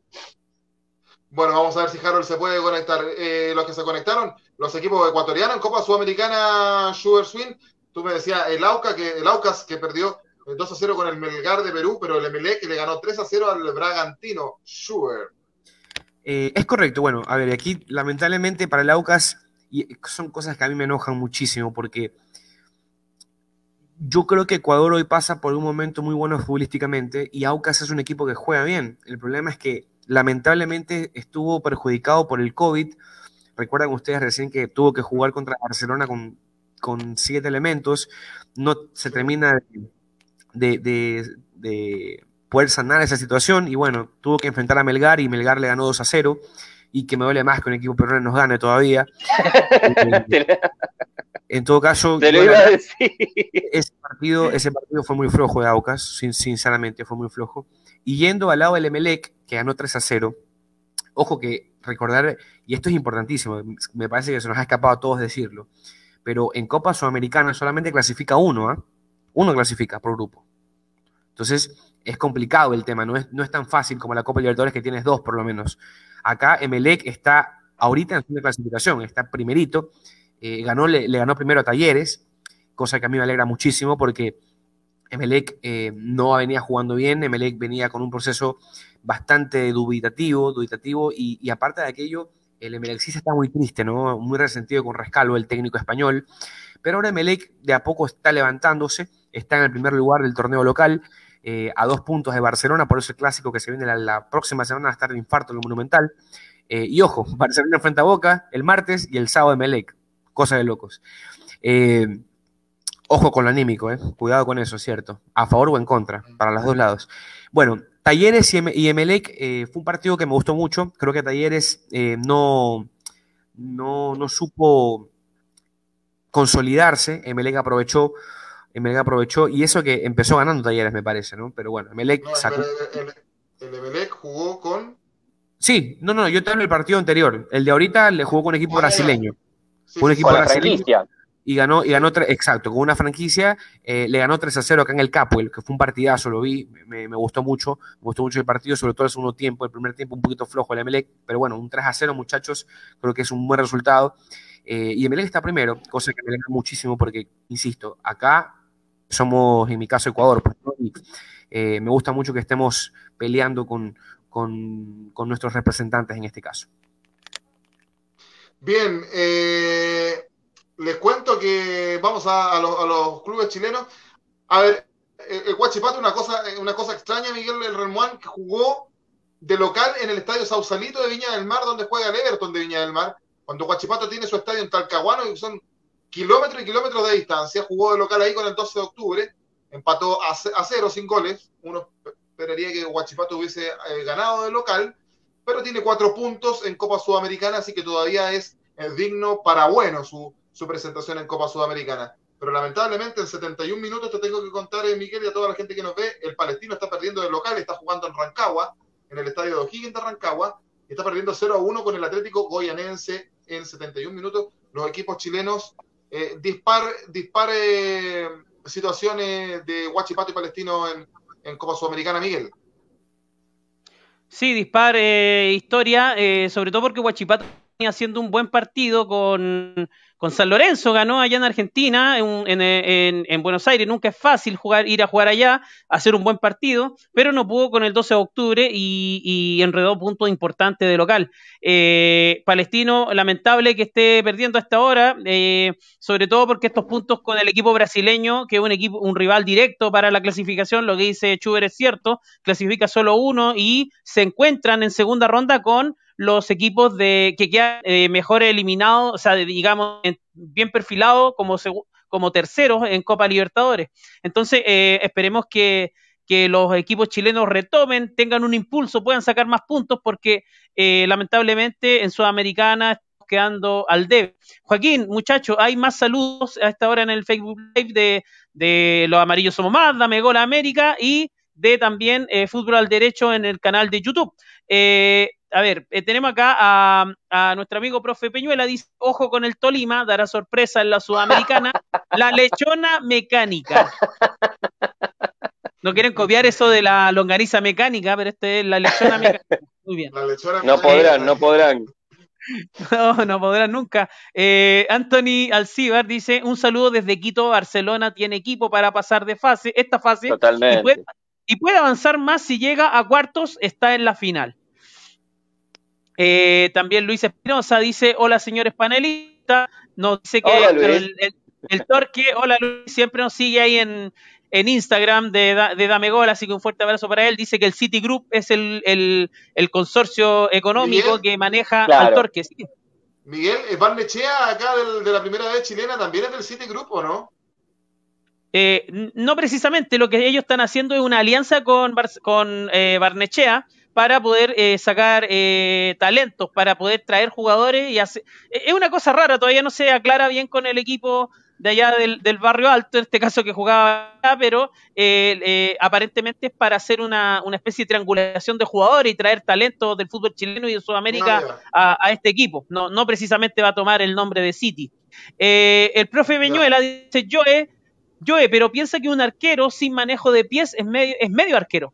Eso, eso es cierto Sí, lo que pero- dice el profe Peñuela. Sí, sí, sí, yo estoy Puede ser, lo que pasa es que últimamente los grandes... Sí, lo que pasa es que muchos equipos han perdido partidos con goles muy tontos por esas arriesgadas. Yo creo que hay que ir de a poco y no jugarse enteramente. Esto le pasó a Caballero en el Mundial pasado con nosotros, en la selección argentina. Eh, a Caballero lo mató y Caballero es un muy buen arquero con un gran...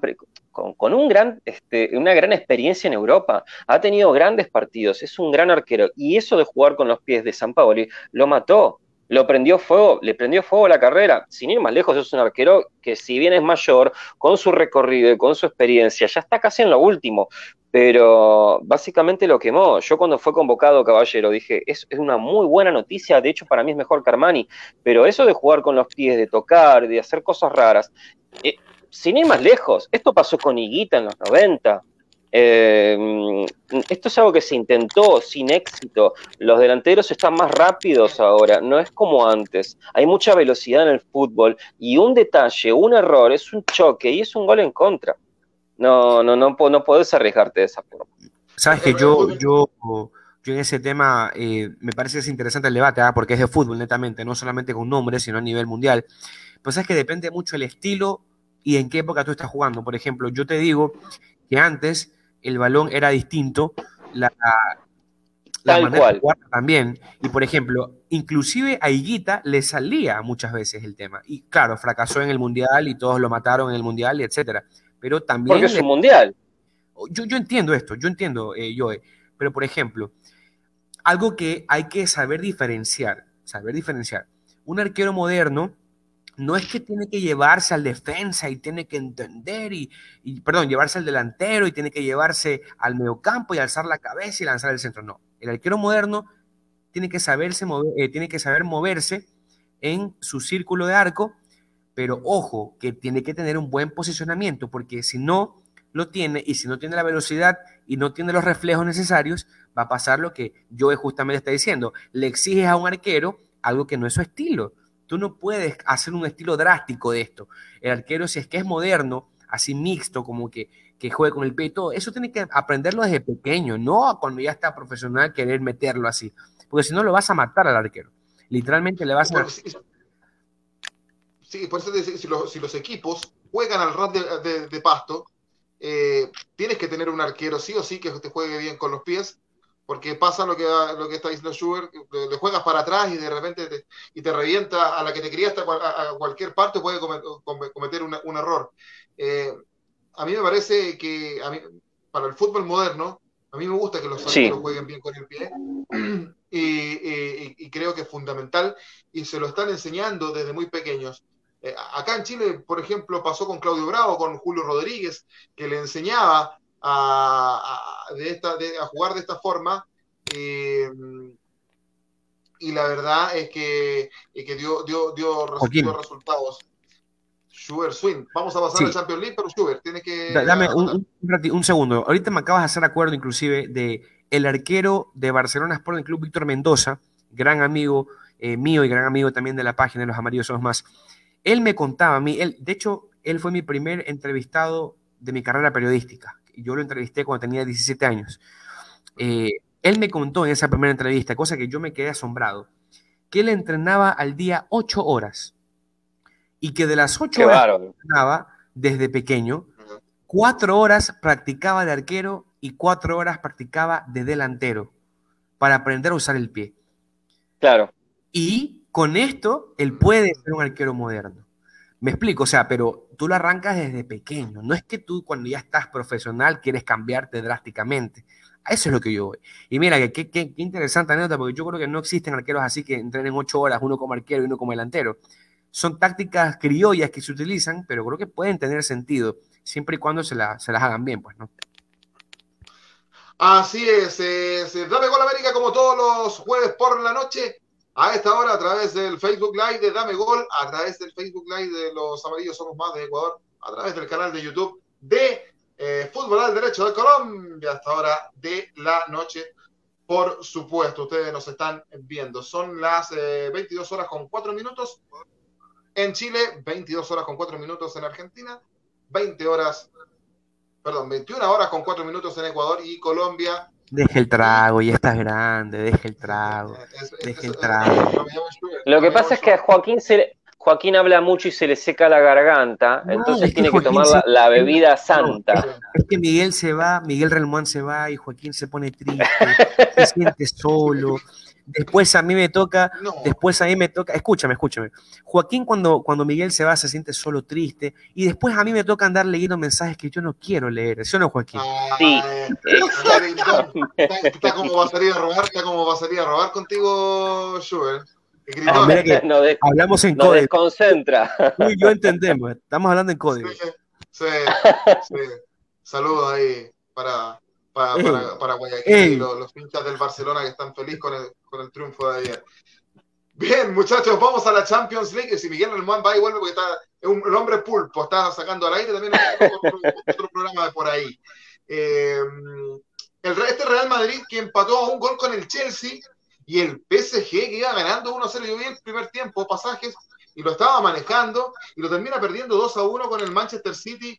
Eh, muchachos, Champions League, por, eh, ¿por qué parto?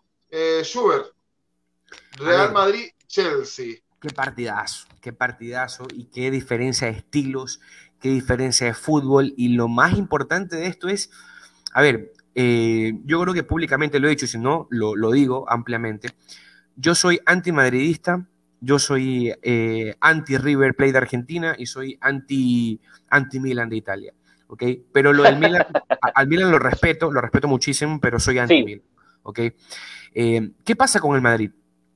El Madrid rompió la teoría del fútbol. Y lo explico por qué. Porque en el fútbol se dice que un jugador no es nada en comparación a un equipo y que por un jugador un equipo no se puede ir para abajo. Ocurrió con Cristiano Ronaldo. ¿ok? Claro, tal cual. Entonces, a mí me sorprende muchísimo que esa regla de excepción la tuvo el Madrid, ¿ya? Y ahora el Madrid con una nueva generación intenta por ahí salvar algo, eh, y yo creo que no le está yendo tan bien, pero tampoco le está yendo tan mal. Ojo, para ser el Madrid creo que está muy bajo todavía el nivel, sinceramente. Yo creo que el Madrid nos acostumbró, sobre todo en esta última década, a ser un equipo que, eh, que tenga mucho mejor juego. Y, y, el Chelsea, en cambio, me deja una sensación muy positiva, porque inferior me parece que sí es el Chelsea, eh, en el 1-1, en historia también, sin duda. Pero el Chelsea con poquito pudo, pudo empatarle. Sí. Y ojo que ¿dónde jugaste? Jugaste en Madrid. O sea, tú llevas la ventaja a tu casa, me parece, ¿no? ¿O estoy loco yo? Es así, sí. ¿no? Bueno, Madrid, es, es como, es como la, la cancha 2 que tiene el Real Madrid, que es donde entrenan, y es un verdadero estadio, que ya cualquier, cualquier equipo menor en Chile quisiera tener la, la, cancha de entrenamiento del Real Madrid. Lo que pasa no, es que el, está remodelación, me parece, el Bernabéu. El Bernabéu, sí. Por, por, eso es, dice por acá Luis Espinosa, yo soy del Milan, Schubert. Está bien, cada quien tiene el derecho de ser triste y, e infeliz en su vida, yo también. Yo también escojo mal mi equipo a veces, yo soy hincha del Tottenham, por ejemplo. Yo sufro, soy tóxico. ¿Ok? Totalmente. es un equipo. Ah, ahora el... entiendo, ahora dijo que era tóxico yo, eh. ¿Escuchaste lo que dijo Schubert? Así dijo es. Que era tóxico. Así es. Me, me acordó, Pero mira esa pintita. Mira esa pintita que ingresó. Gamusito que ingresó Gamusito. Te secaste bien, ¿no? Te secaste bien. Sí, ya, miren, perfecto. Aquí no ha pasado nada. Oye, aquí nos quedamos una media hora más o 40 minutos más, creo yo. ¿no? Aproximadamente. Hay una tremenda audiencia hoy día. Es que la, oye, la, la, gente de Ecuador está pendiente por el tema Boca-Barcelona. De verdad que se, se sí, está, está, hay una expectativa. Oigan, eh, antes que me olvide. ¿Qué, qué? De, de, haber sabido, le hubiésemos pedido a Joe que hubiese lanzado las cartas para ese partido. Mira, no sé Pero lancémoslas, la tienes por ahí, ¿no? Pero que las vaya a buscar y, no. y seguimos. Eh, bueno, espérenme, espérenme, vaya, ustedes vaya, sigan, vaya. ustedes sigan. Vaya, vaya, vaya. Eh, sí. Esta es la magia Yo del espero. programa en vivo. Yo a ti te espero Así, toda la vida. Aprovechando que volvieron los muchachos, le pregunto a, a, Harold, eh, hablaba Schubert recién del partido del Real Madrid con el Chelsea, y este PSG, Harold, que, perdió con el Manchester City de, local, que hizo un buen primer tiempo, que estaba manejando el partido, y, de repente lo da vuelta el Manchester City. ¿Cómo ves esta llave? Bueno, muchachos, de nuevo, gracias, gracias por la espera. A toda la gente que está escribiendo aquí, a Luz Espinosa, que es un hombre que está conectado permanentemente con Fútbol al Derecho, un saludo muy especial. Sí, pareciera que viviera en Bradford. Eh, bueno, ese fue un partidazo, muchachos. Creo que ese es de los partidos que nos arrojan y nos dicen por qué la Liga de Campeones es sin duda el torneo número uno del fútbol a nivel mundial. Eh, dos grandes escuadras, la danza de los millones jugaron ayer. Eh, un PSG que, digamos, pienso yo que partía en el papel como favorito por lo que previamente hizo que fue eliminar al actual campeón, al Bayern Múnich, y eh, un Manchester City que trae un Pep Guardiola eh, on fire, como se dice, que ratifica lo que está haciendo en la Premier League y que ayer pienso que, como lo decía en otro espacio, mm, jugó también con la buena suerte de que se equivocó el que nunca se equivoca, que es el gran Keylor Navas creo que el primer gol, el gol del empate, eh, desestabilizó un poco al equipo. Y luego viene el Manchester City con toda a atacar al Paris Saint Germain y ahí se, se, se descuadra un poco el tema. Neymar, yo creo que a Neymar le pasa la de siempre. Cuando va ganando es el tipo fulgurante, es un tipo que juega muy bien, es la estrella, hace fintas, hace todo, pero cuando está perdiendo, pierde los estribos. Y creo, se apaga y además pierde los estribos Schubert porque no, creo que psicológicamente en el curso del partido no sabe asimilar lo que es una derrota y le transmite eso al resto de jugadores. Entonces creo que eso es un tema que, que queda para analizar. Ahora, es Paris Saint Germain, tiene una gran nómina y creo que tiene otra circunstancia que hoy le juega a favor y es el técnico. Pochettino es un tipo que sabe ver los partidos, los sabe manejar. Es una llave que queda absolutamente abierta, como creo que queda abierta la de Real Madrid y Chelsea, que ustedes ya reseñaban. Y eh, sí, aquí lo dice Manuel, PSG desapareció en el segundo tiempo, pero creo que, que psicológicamente el gol que, que, Keylor literalmente se hace eh, afectó mucho. Me hizo acordar mucho ese gol, eh, una eliminatoria de Argentina contra Colombia, un gol que le hace el Piojo López a Farid Mondragón, amigo de Joe Singh, sí. que fue sí, sí. muy parecido, se lo tragó todito y eso mentalmente después afectó a Farid en esas eliminatorias del 98 que no le fue para nada bien luego. Queda abierta la serie, muchachos. Es, eso sí queda absolutamente dicho y vamos a tener la próxima semana partidazos en Liga de Partidazo. Campeones. Fíjate que el día martes, eh, este martes de, de, la próxima semana, 4 de mayo, a las 3 de la tarde, hora chilena, 4 de la tarde hora en Argentina, 2 de la tarde en eh, Colombia y Ecuador, Manchester City frente al PSG y el Chelsea con el Real Madrid juegan el miércoles 5 de mayo a las 3 de la tarde, 2 de la tarde para los países de Ecuador, Colombia y 4 de la tarde en Argentina. Eh, partidazos. Y eh, dos equipos ingleses en semifinales de Champions League y dos equipos ingleses en semifinales de Europa League. Fíjense ustedes hoy día que el Manchester United le ganó 6 a 2 a la Roma y el Villarreal le ganó 2 a 1 al Arsenal. Eh, Miguel Relmuán, eh, sólido el Manchester United ganándole a la Roma y que se posiciona ya como posible finalista de la Europa League. Sólido el Manchester y claro, eh, tuvo un envión enorme el equipo de, de, de, Manchester, los Diablos Rojos, que venían mal. llegó Cavani prendido, dicen que llegaba a Boca, pero parece que no, no lo van a soltar. Eh, no. y, y, realmente está marcando diferencia. Eh, un, un, un, gigante que estuvo bien dormido. El Manchester United estuvo bien dormido durante varias temporadas. Eh, quizás con esta, con esta Europa League puede que vuelva a ser el, que, el, el equipo que siempre eh, conocimos. Sobre todo en la época de los, de los 90, no sé si se acuerdan esas finales de, de Champions, eh, equipo que siempre ha tenido historia. aquí Luis Espinosa nos dice el de gremio contra, en contra de Lanús. Eh, también Angie Duca dice saludo. Sí, Sanji, Angie Duca dice saludos muchachos, en especial a Harold. Eh, también Fanny dice hola Harold, qué gusto de escucharte. Eh, Manuel Muñoz dice también PSG desapareció el segundo tiempo. Luis también, Luis Espinosa dice nada de Superliga según Florentino quiere amenazar con jugar con esta, esta competición polémica y que mi y que a mí espero que no pase. Eh, Joel Singh, el Villarreal le ganó 2 a 1 al Arsenal. Un resultado, sí. que algunos hablaban de que podía ser una, una especie de semifinal de revancha de esa semifinal de Champions del, por ahí del año 2004, de ese Villarreal de Manuel Pellegrini, donde jugaba Riquelme, sí, donde estuvo Forlán, donde estuvo, donde estuvo el Pires. boliviano Peña, donde estuvo Sebastián Viera, el arquero actual del Junior de Barranquilla, era, era el arquero, arquero equipo, sí, donde estaba Marco Sena, Marco Sena, el español. Sí. En ese tiempo, tremendo, tremendo, tremendo. Eh, eh, también estaba Robert Pires, eh, no, Alexander Pires, sí, el sí. cantante, no, Robert, Robert Pires. Eh, ¿Qué equipazo tenía el Villarreal? Y, y, y, y, lo pierde muy, muy, muy al ras, con el, con el, con el Arsenal ese, ese año, que a la postre fue el campeón de, de Champions.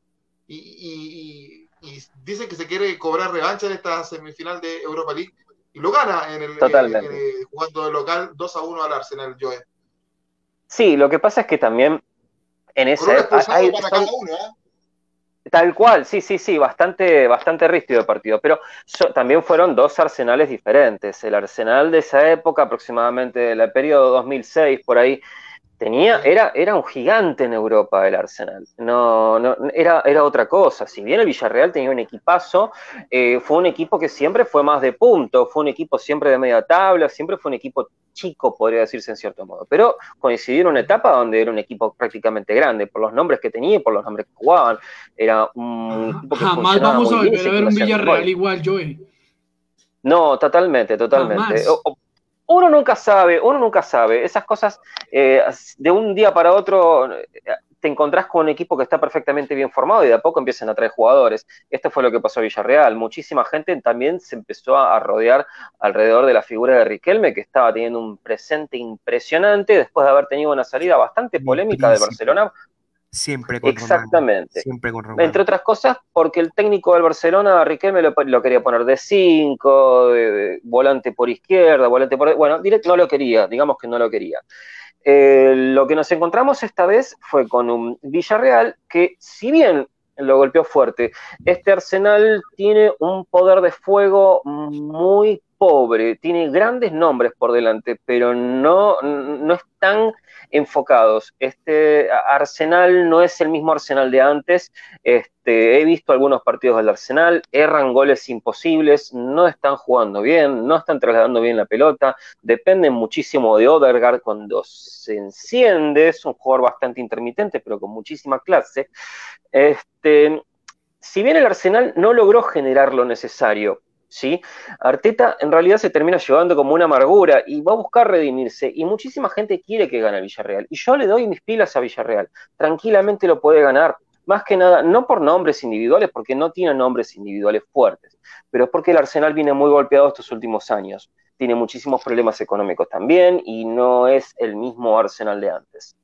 Eh, eh, Joe, una, una cosa frente a eso, yo sé que ya Schubert nos aclaró que no le gusta Spotify, pero esta semana eh, sonó que uno de los dueños de Spotify, o más bien el dueño de Spotify, pretende comprar a el Arsenal. cada vez estas grandes, grandes monopolios, grandes industrias están viendo en el fútbol precisamente unas, una salida económica interesante. Oye, Harold. yo, sí podríamos ver un Arsenal musical entonces. Podríamos ver un Arsenal musical, que contraten a Bambino Pons exclusivamente para que les haga sus No, por favor, no, no, no. Pero Joe, Joe, una cosa, porque, porque nosotros vimos grandes Arsenal jugando eh, en el fútbol. Eh, Mikel Arteta, digamos que la idea era como replicar ese modelo. Todos quieren como emular de una u otra manera lo que hizo, lo que ha hecho Pep Guardiola. Y creo que con Mikel Arteta se pretendía esa circunstancia. Inicialmente ese Arsenal tiene un muy buen principio de temporada, jugaba muy bien, creo que llegó el año pasado final de FA Cup, eh, pero ese equipo se ha venido cayendo nuevamente. ¿Qué es lo que le está pasando? Aubameyang no es el mismo de antes tampoco, era un delanterazo para mí y no sé qué le empezó a pasar. Este, está como totalmente perdido, por ahí no se siente a gusto en el Arsenal y quiere que lo saquen, quiere que lo vendan, eso no, no, no extraña para nada, pero me sorprende muchísimo más que nada por él, porque era uno de los delanteros que más me gustaba. Pero bueno, sí, igualmente esto de las eh, esto, esto de las compras de las empresas no es nada raro, sin ir más lejos, Ryan Reynolds, el actor de, de Deadpool, compró junto a un actor más al Brexham United, que está en la eh, cuarta categoría, si no, no, está en la National League, en la Banarama, que es la quinta división de la Liga Británica. Y es, un equipo, es un equipo galés. Así que bueno, vamos a empezar a ver este, al correr de este año, mitad de año, a ver qué es lo que estaría ocurriendo, porque tienen pensado traer muchísimos nombres, eh, nada, va a ser una, franquicia bastante interesante. Pero es algo bastante curioso de actores, primeramente porque Ryan Reynolds es canadiense, mm, no es muy fanático del fútbol, pero en fin. Viene Dame Gol América a esta hora de la noche. Vamos a hacer un breve repaso por las ligas locales de nuestros países, muchachos. Y voy a, partir con, eh, está al rojo vivo en la definición en Colombia, Harold Cárdenas. Eh, ¿Cómo le fue a, tu Millonarios? Entiendo que ganó. ¿Y cuáles son las llaves que se vienen y en qué fase están? ¿Se está definiendo el campeonato colombiano? Bueno, al equipo de Schubert le fue muy bien, es decir, Millonarios. Ganamos. como yo, no, yo no sería hincha un equipo azul. El Boca con azul, por lo menos. Ojo, porque usted es hincha de Boca Juniors. Bueno, eh, Millonarios, muchachos, bueno, estamos en etapa de semifinales, eh, eh, en cuartos de final, perdón, estamos en cuartos de final de la Liga Colombiana. Eh, ya se jugó la primer, los primeros partidos, Millonarios derrotó 2-1 al América de Cali. bien, Luis Espinosa, aunque Luis es hincha de Nacional, yo lo sé perfectamente. Nacional cayó con equidad.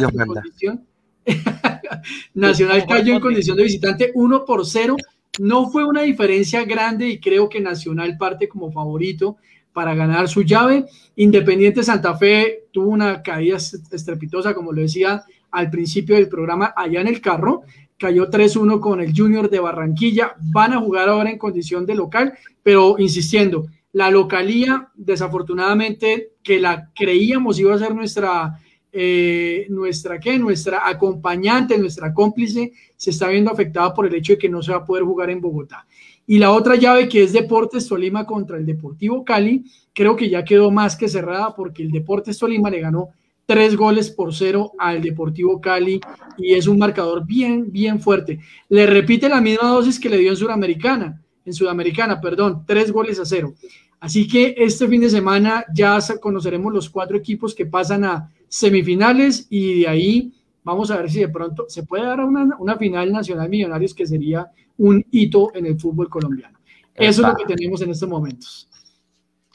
Y, el panorama en el fútbol de, Ecuador, es Sugar Swing, saludos a la gente de Ecuador que nos está viendo, alta sintonía el día de hoy, por supuesto, y agradecemos que también estén eh, enterándose de lo que pasa en, otros, en, en, otras latitudes de, Sudamérica. Este es un país, eh, por eso se llama Dame Gol América y hablamos de, de, todo nuestro fútbol de nuestros países y también lo que pasa en el viejo continente. Schubert, ¿cómo está el campeonato ecuatoriano? Sí, bueno, primero yo sé que están acostumbrados a que, bueno, los amarillos más, eh, normalmente me ven a mí hablando de Barcelona, pero acá estamos una mezcla entre chilenos, colombianos, argentinos, ecuatorianos, dando un repaso de Copa Libertadores Americana, hablamos de Champions, ahorita vamos a pasar las ligas. A ver, yo creo que el campeonato local está muy bueno acá. Em, la verdad, desde que comenzó a Gol América, que es lo más importante, que a mí me ha permitido también lucir un poquito más, es el hecho de que nuestro fútbol ha mejorado un montón. Em, el, nivel, el nivel de Liga Pro es, alto, es alto. Es muy bueno. Em, por ejemplo, ahorita se está peleando la primera etapa, son 15 partidos, por etapa son dos, son 30 en total, vamos ya al partido 10.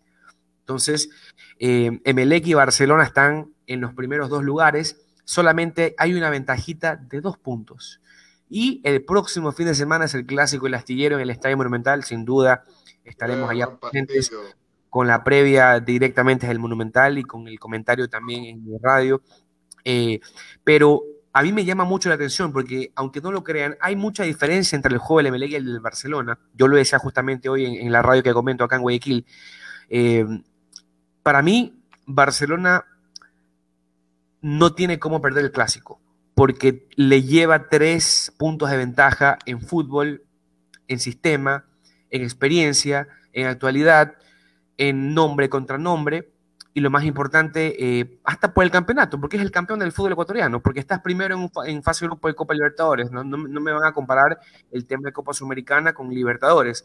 Por ese lado, yo creo que Barcelona es muy superior pero hay algo importantísimo que lo equilibra rapidito Emelec. Clásico es clásico y uno nunca sabe los clásicos, ¿ok?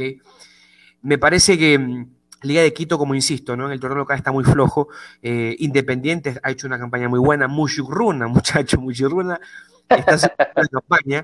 Eh, de hecho, me llama, me llama mucho la atención porque Barcelona no le pudo ganar a Mushurruna, ¿no? Eh, es más, casi le gana.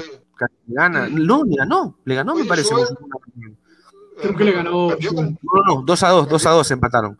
2 a 2 empataron. Sí. Oye, Schubert, y en Muchuk Runa está jugando Ricardo Adela haitiano, ¿no? ¿Es titular o no? El defensa central. Y sí, sí, sí, sí, sí, es titular. El, ex Magallanes. Sabes que eh, me llama mucho la atención, me llama mucho la atención el tema de el tema de Runa porque eh, el presidente vitalicio está constantemente en polémica con la hinchada del Barcelona porque, miren, Acá se maneja con derechos de televisión. Gol TV es el que tiene los derechos y el que manda y los horarios, ¿ok? Y se dice mucho que lo ayudan a Barcelona porque le ponen horarios estelares, pero muchachos, obvios, si es el que vende, hermano. O sea, si ellos son los que mandan, no puedes hacer nada. Y este presidente vitalicio llama mucho la atención porque Mushurruna no tiene luminarias. Y Mushurruna es el estadio más alto del país, con una altura impresionante. Y este, este señor quiere que Barcelona juegue como Churruna en su estadio, pero no se puede porque el horario estelar es en la noche y no hay luces. Entonces llama la atención por ahí. Pero bueno, el, torneo está, está interesante. Creo que vamos a ver qué sucede este fin de semana. Hay eh, torneo local, a pesar del toque de queda eh, el fin de semana. Barcelona juega el sábado contra Delfín Sporting Club, 20 eh, horas en el Monumental. Y el Club Sport Emelec juega el domingo, 15 horas con 30, contra Lorenza de Machala, en la provincia del Oro. ¿Ok? Así está el fútbol local acá en Ecuador, mis queridos compañeros. Perfecto, y acá en Chile, Miguel Relmuán, tuvimos el super clásico del fútbol chileno. Schubert Swin nos decía internamente que para él no era un clásico entre Colo Colo y la Universidad de Chile, considerando lo que yo dije al principio del programa, que la 1 le gana desde el año 2001 a Colo Colo en el Estadio Monumental. ¿Qué va a ser clásico? Y, acá, para, qué les digo las bromas que hay acá? Existían las micros amarillas en nuestra capital, eh, los, celulares eran los ladrillos. Eh, no, para, para, qué les cuento? Y además, ocho años de que la U no le puede ganar por, torneo, por el torneo oficial a Colo Colo, salvo la final de Copa Chile el año 2015, eh, que se la ganó por penales en La Serena.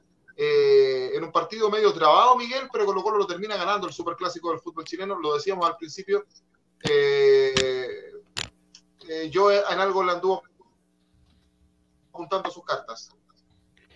Bien, sí. De hecho, estoy Bien. en estreno en el día de hoy, ya que estas Sí. barajas son totalmente diferentes a las anteriores. Así que vamos a ver cómo funcionan, a ver si son exactas o no.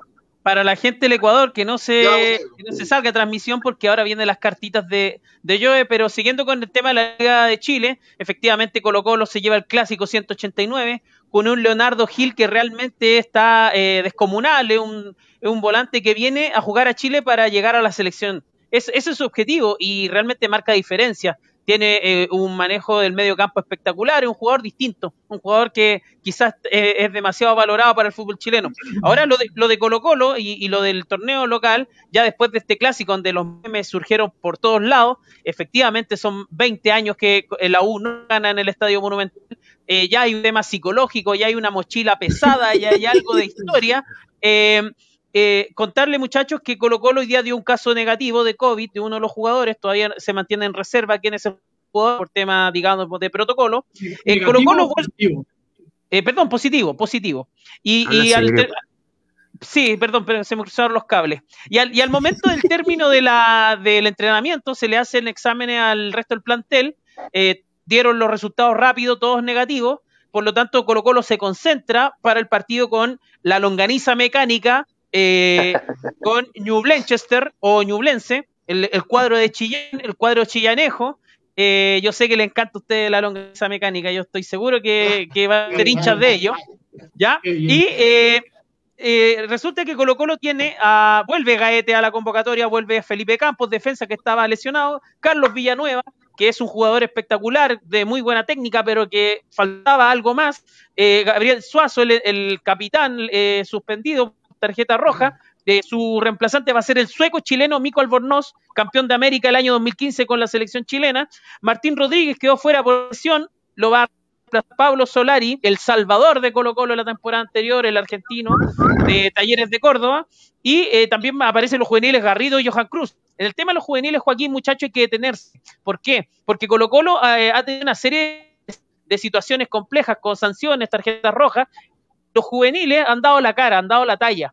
En este caso hay un jugador que se llama Daniel Gutiérrez, un defensa de un metro ochenta, que se comió el clásico, tuvo un partido espectacular. Y aquí la- lo- el- un referente de la U, Johnny Herrera, en, el canal TNT Sport, en su programa eh, de las tardes, comentó que le da un una, una asesoría, una, un consejo al- a, la dirigencia de Colo Colina. Hágale un contrato a cuatro años a, a a sus juveniles y en dos años más va a ser eh, protagonista de, de torneos sudamericanos. Eso es lo que dijo el referente de la U, un archirrival de Colo Colo, a eh, los dirigentes de Colo Colo.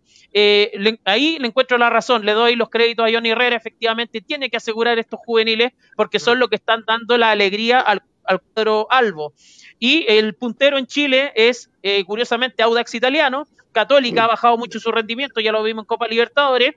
Y, eh, y así es como está el fútbol chileno esta semana. Sí, la Católica que juega el domingo a las 6 de la tarde con Deportes Melipilla y la Universidad de Chile, juega con, con el colista Santiago Wander, que no tiene unidades, no ha ganado, tiene cero puntos, el lunes a las 20 con 30 minutos. Y ya lo decía Miguel, eh, Colo Colo juega de visita con el- la longaniza mecánica de Ñublense de Chillán el sábado a las 6 de la tarde. Y ya lo decía Miguel, Audax Italiano es el eh, puntero ex- exclusivo del campeonato con 11 puntos, segundo Colo Colo con 10 unidades, muchachos, ¿ah? que estuvo peleando el descenso el año pasado, por lo menos está segundo este año. Y para regalárselo a Joe, porque tenemos que pasar a otro tema antes de pasar a las cartas, eh, el lunes a las 11 de la mañana, aquí en San Bernardo, Joe Sin, Magallanes frente a Deportes Temuco por la primera vez por el torneo de segunda división chilena. Ah, Lindo, lindo, lindo. Sí. Perfecto, perfecto, lo voy a tener ahí al tanto. Y su San Luis de Quillota juega el lunes también a las 3 y media de la tarde con Unión San Felipe, que está colista en el torneo de segunda división. Qué, buenos equipos, que hay muy buenos equipos en la segunda división, ¿eh? son todos equipos conocidos de nombre. Han pasado por primera muchos de ellos también. Sí, por primera. Sí, por primera. Magallanes fue el primer tricampeón del fútbol chileno de la historia. Ya, muchachos, eh, sí. Muchachos, siguiente tema. ¿Hay corrupción en el, en el, en el fútbol sudamericano, Miguel? Yo comienzo, por favor. Yo comienzo. Por favor, bueno, papayito. bueno. Dele, dele, dele, dele. Déjame, el Adelante, papayito. adelante, adelante, adelante. Yo quiero primero comenzar con algo eh, que los clubes grandes lo tienen, lo tienen, y es el tema del peso arbitral, que es el tema, los argentinos lo tienen, los uruguayos lo tienen, los brasileños lo tienen, los tres países. Pero ya River se pasa, ya con River se pasa, ya con River se pasa. El partido que jugó el día de ayer el conjunto argentino, para mí es una vergüenza internacional porque al muñequito Gallardo no lo quieren tocar, porque River como sea tiene que ganar. Porque si no es el arbitraje, es el periodismo. No, como diría el pollo Viñolo, es que yo prefiero perder como el River de Gallardo que ganar como el Boca, que está jugando actualmente con Russo. Porque así es el poema y el, el, el bohemio del periodismo sudamericano. Pero para robar los partidos como River lo hizo ayer es impresionante y nadie dice nada y no es titular en ninguna parte del mundo. Por Dios, ¿hasta cuándo? Ya seamos un poquito menos descarados. Y el, la persona que ahí me diga que River ayer no mereció perder con todos esos errores arbitrales, dos penales no pitaron. Dos penales, una expulsión, y, me, y, y, Harold no me deja mentir, porque imagino que va a defender a Junior, en este caso, que es el equipo de, de su país. Pero por supuesto que existe corrupción, muchachos. Si al pobre equipo de Unión La Calera lo hicieron ir a jugar a otro país en Copa Libertadores, por supuesto que existe eh, corrupción, muchachos. Coquín Unido, sí. por Copa Al, perdón, Coquín Unido. Eh, eh, pobrecito también Independiente del Valle, que le tocó jugar en Paraguay contra Gremio y en Brasil igual ganó Independiente del Valle. O sea, muchachos, vivimos en corrupción, pero acá no pasa nada, porque como siempre estamos dirigidos por los mismos y claro que los de Conmebol son hinchas de River, me parece, ¿no? Hay fotos públicas de eso también, ¿no? Entonces, yo creo que he sido más que claro. Por acá dice Luis, yo la verdad, el pollo vinolo es odiado en México. ¿De verdad? Sí, y Fantino. No. Acá, acá en Ecuador, eh, Viñolo es un ídolo. No, es que tú, Viñolo, eso. Oye el, oye, el pollito es que es guapo, es bronceado, tiene un acento increíble, habla de fútbol. Acá es intocable. Aquí no lo quieren mucho. Aquí, no, acá en Ecuador es intocable. Tenemos aquí invitado al pollo Viñolo a Dame Gola, no ha querido venir. Ah, invítalo, no, yo me voy de acá, hermano. Muy, es estrella. estrella. Oye, vamos, a seguir, vamos, a seguir, vamos a seguir con este tema porque es interesante, pero, pero quiero sí, sí, después hablo de más yo, pero, ahí nomás. Sí, no, está, bien, está bien eh, lo que nos dice yo, les pido las excusas. Don Joe Singh, muy rápido, sí. eh, porque me Bien. saltaba el fútbol argentino, ¿ah? per perdón, porque tenemos mucho tema en este programa, usted sabe que este, este, este programa da, da, para mucho. Joe, no, no, Joe, resiéntete, Salte la transmisión, no, no, es una falta de respeto, hermano. No se juega el primero, no se juega el primero de mayo en Argentina, Joe. ¿Cómo, cómo, cómo? No se juega el primero de mayo en, en Argentina. No, no, no, lo estuvieron viendo y no, finalmente no. No estoy muy metido con el tema de las noticias no, porque estos días estoy pero, haciendo ojo, otras cosas. Pero... No se juega el primero de mayo, pero sí se juega el 2.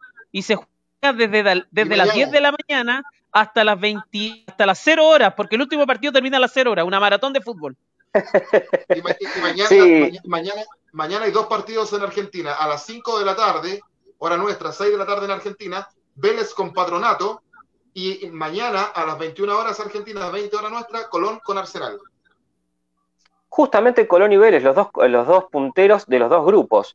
Eh, sí, yo creo que Vélez está muy bien aspectado en la liga, yo creo que va a andar muy bien. Y bueno, Colón está, está siendo un equipo fuerte ya hace un par de años, así que para los que más o menos no lo conocen y que siempre conocen Boca, River, los, los asiduos a los Libertadores, eh, Colón siempre fue de tener equipos eh, muy fuertes, muy aguerridos, siempre dan muchísimos problemas. Eh, te podría decir incluso que más que Lanús, sin tener tan buen pie, lo, lo, lo que es Lanús es más toque, más juego, más individualidades. En cambio, Colón es como una masa que cuando te querés dar cuenta ya eh, te, te, manejó el partido y no forma de sacártelo de encima. Yo quería consultarles con el tema de las cartas. Ustedes quieren saber cómo va a ser el tema del partido del Barcelona contra Boca, ¿no es cierto? Sí, lo, lo vamos a ver. Y de lo vamos Barcelona a ver con Emelec. Lo, no, lo, vamos sí, a ver. No, ese dejémoslo el jueves, pues, hermano. No, eso lo dejemos para el jueves. Barcelona-Boca. Barcelona-Boca. Lo vamos a ver al final. Carol Cárdenas, eh, retomemos el tema de la corrupción en, su, en Sudamérica. Schubert ha hecho una exposición, una opinión acerca de que siente que está favoreciendo a River Plate. ¿Cómo lo ves tú y desde el punto de vista del, del derecho como abogado? Bueno, muchachos, miren, nosotros estamos tan jodidos en Latinoamérica, excúsenme la expresión, que al menos en Colombia tenemos una ley que es la 1474 de 2011 que se llama el Estatuto Anticorrupción. ¿Qué vas a saber estamos tú de números? Pues aprende estamos, de Harold Cárdenas. Estamos tan mal que tenemos que denominar una norma como un estatuto anticorrupción porque per se somos corruptos. Eso es lo que denota cómo andamos de mal y no solamente en el mundo de, nuestra legislación, en nuestros gobiernos, sino también en el mundo del fútbol. La corrupción existe en todos los estamentos, muchachos, y el fútbol no se aleja de eso. Ahora, cada vez se evidencia más, eh, porque entraron las multinacionales, porque hay intereses económicos, intereses comerciales, eh, lo señala Schubert, eh, lo hemos visto con, lo hemos visto con River, lo hemos visto con Boca, sobre todo con los equipos argentinos y los equipos brasileños que en un momento determinado se sentía esa circunstancia de que cuando son ellos los que juegan, los otros países se ven más afectados, porque creo que ahí mentalmente hay un tema y nadie puede olvidar al tío Grondona todo lo que trajo consigo también para, para el fútbol. Ni hablar de Joao Belange. O sea, el fenómeno de la corrupción no es una cosa que... El tío no. El tío no, le decían el padrino a Grondona. a Grondona le, decían el padrino. Así que, imagínate de lo que estamos hablando. A esos pequeños bandos yo los llamo tíos. Está el tío Floro, el tío Grondona, el tío ah. Belange. Eh, y eso, digamos, hace parte desafortunadamente del mundo fútbol. Claro, hay momentos de momentos. Yo, por ejemplo, eh, mm, valga recordar la época de los ochentas en el fútbol colombiano cuando predominó el tema del narcotráfico.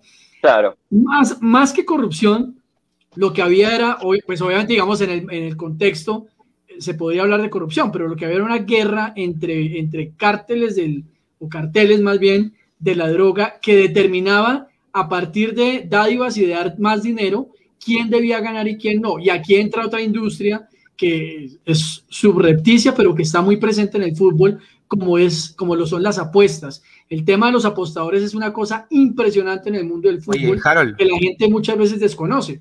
Harold, perdóname que te interrumpa un segundo, porque yo les cuento algo que es, buenísimo. Eh, acá en Ecuador, acá en Ecuador, el torneo oficial Liga Pro tiene como auspiciante principal desde hace una semana a BetCris, que es una casa de apuestas internacional, por supuesto. Y no, no solo eso, ahora el torneo de Ecuador se llama Liga Pro BetCris. ¿ya? La de acá se llama Liga BetPlay. Es decir, aquí hay un problema porque los apostadores, digamos, las casas de apuestas están entrando a manejar este tema. Miren, esta semana hubo una noticia importantísima desde el punto de vista jurídico y el derecho del, del deporte, el derecho deportivo. Zlatan Ibrahimovic eh, puede ser sancionado por la Serie italiana porque precisamente tiene, digamos, participación accionaria en una casa de apuestas en Italia. Y esto la UEFA lo impide y está per se eh, envuelto en esta circunstancia y puede ser sancionado a los 40 años es acabarle la, la carrera de Ibrahimovic. Jerry Mina, en un momento determinado, nuestro jugador colombiano, hizo una propaganda para una casa de apuestas en Inglaterra y el señor no sabía, porque no estaba bien asesorado, que eso está absolutamente prohibido precisamente porque se liga apuestas, corrupción, dinero y mucho más. Entonces, les decía, aquí en el 89, que fue un año muy fuerte en Colombia por todo el tema del narcotráfico, eh, matan a un árbitro, Álvaro Ortega. Eh, les, les, recomiendo mucho un libro que se llama 1989 de María Elvira Samper y cuentan cómo era la época del fútbol en medio de esa corrupción propia del narcotráfico. Así que muchachos, hace parte del mundo fútbol, lastimosamente. Hace más o menos dos años acá en Colombia hubo un tema muy delicado. Un jugador denunció que eh, lo llamaron para que el equipo perdiera por más de cinco goles, eh, como efectivamente pasó, curiosamente, eh, para que unos apostadores ganaran unas, unas apuestas, obviamente, en ese sentido. Entonces, el problema no solo la corrupción en el fútbol, el problema es la corrupción a nivel social que tenemos y que nos ha degradado tanto. Eso es lo que yo tengo que decir. Y Joe, hermano, mire, no, me van a perdonar si le digo una cosa. Imagine que una, una colega de nosotros nos está viendo hasta ahora, una colega abogada mía, y me dijo, por favor, tenemos que presentar mañana unos escritos para una demanda, hermano. Y mi colega le manda a preguntar que si vamos a ganar esa demanda, sí o no, porque estamos preocupados. Ya. Ya. Sí, bien, no hay problema. Oye, vamos a tirarlo de esta forma. Este, este, este man es lo más bacán. Esotérico. Este man es lo más bacán que yo Llega ¿Cuál es el nombre, cuál es el nombre, cuál es el nombre de tu colega? ¿Cuál es el nombre de tu colega, Harold? Angélica. hincha de Unión Magdalena. ¿Angélica cuánto?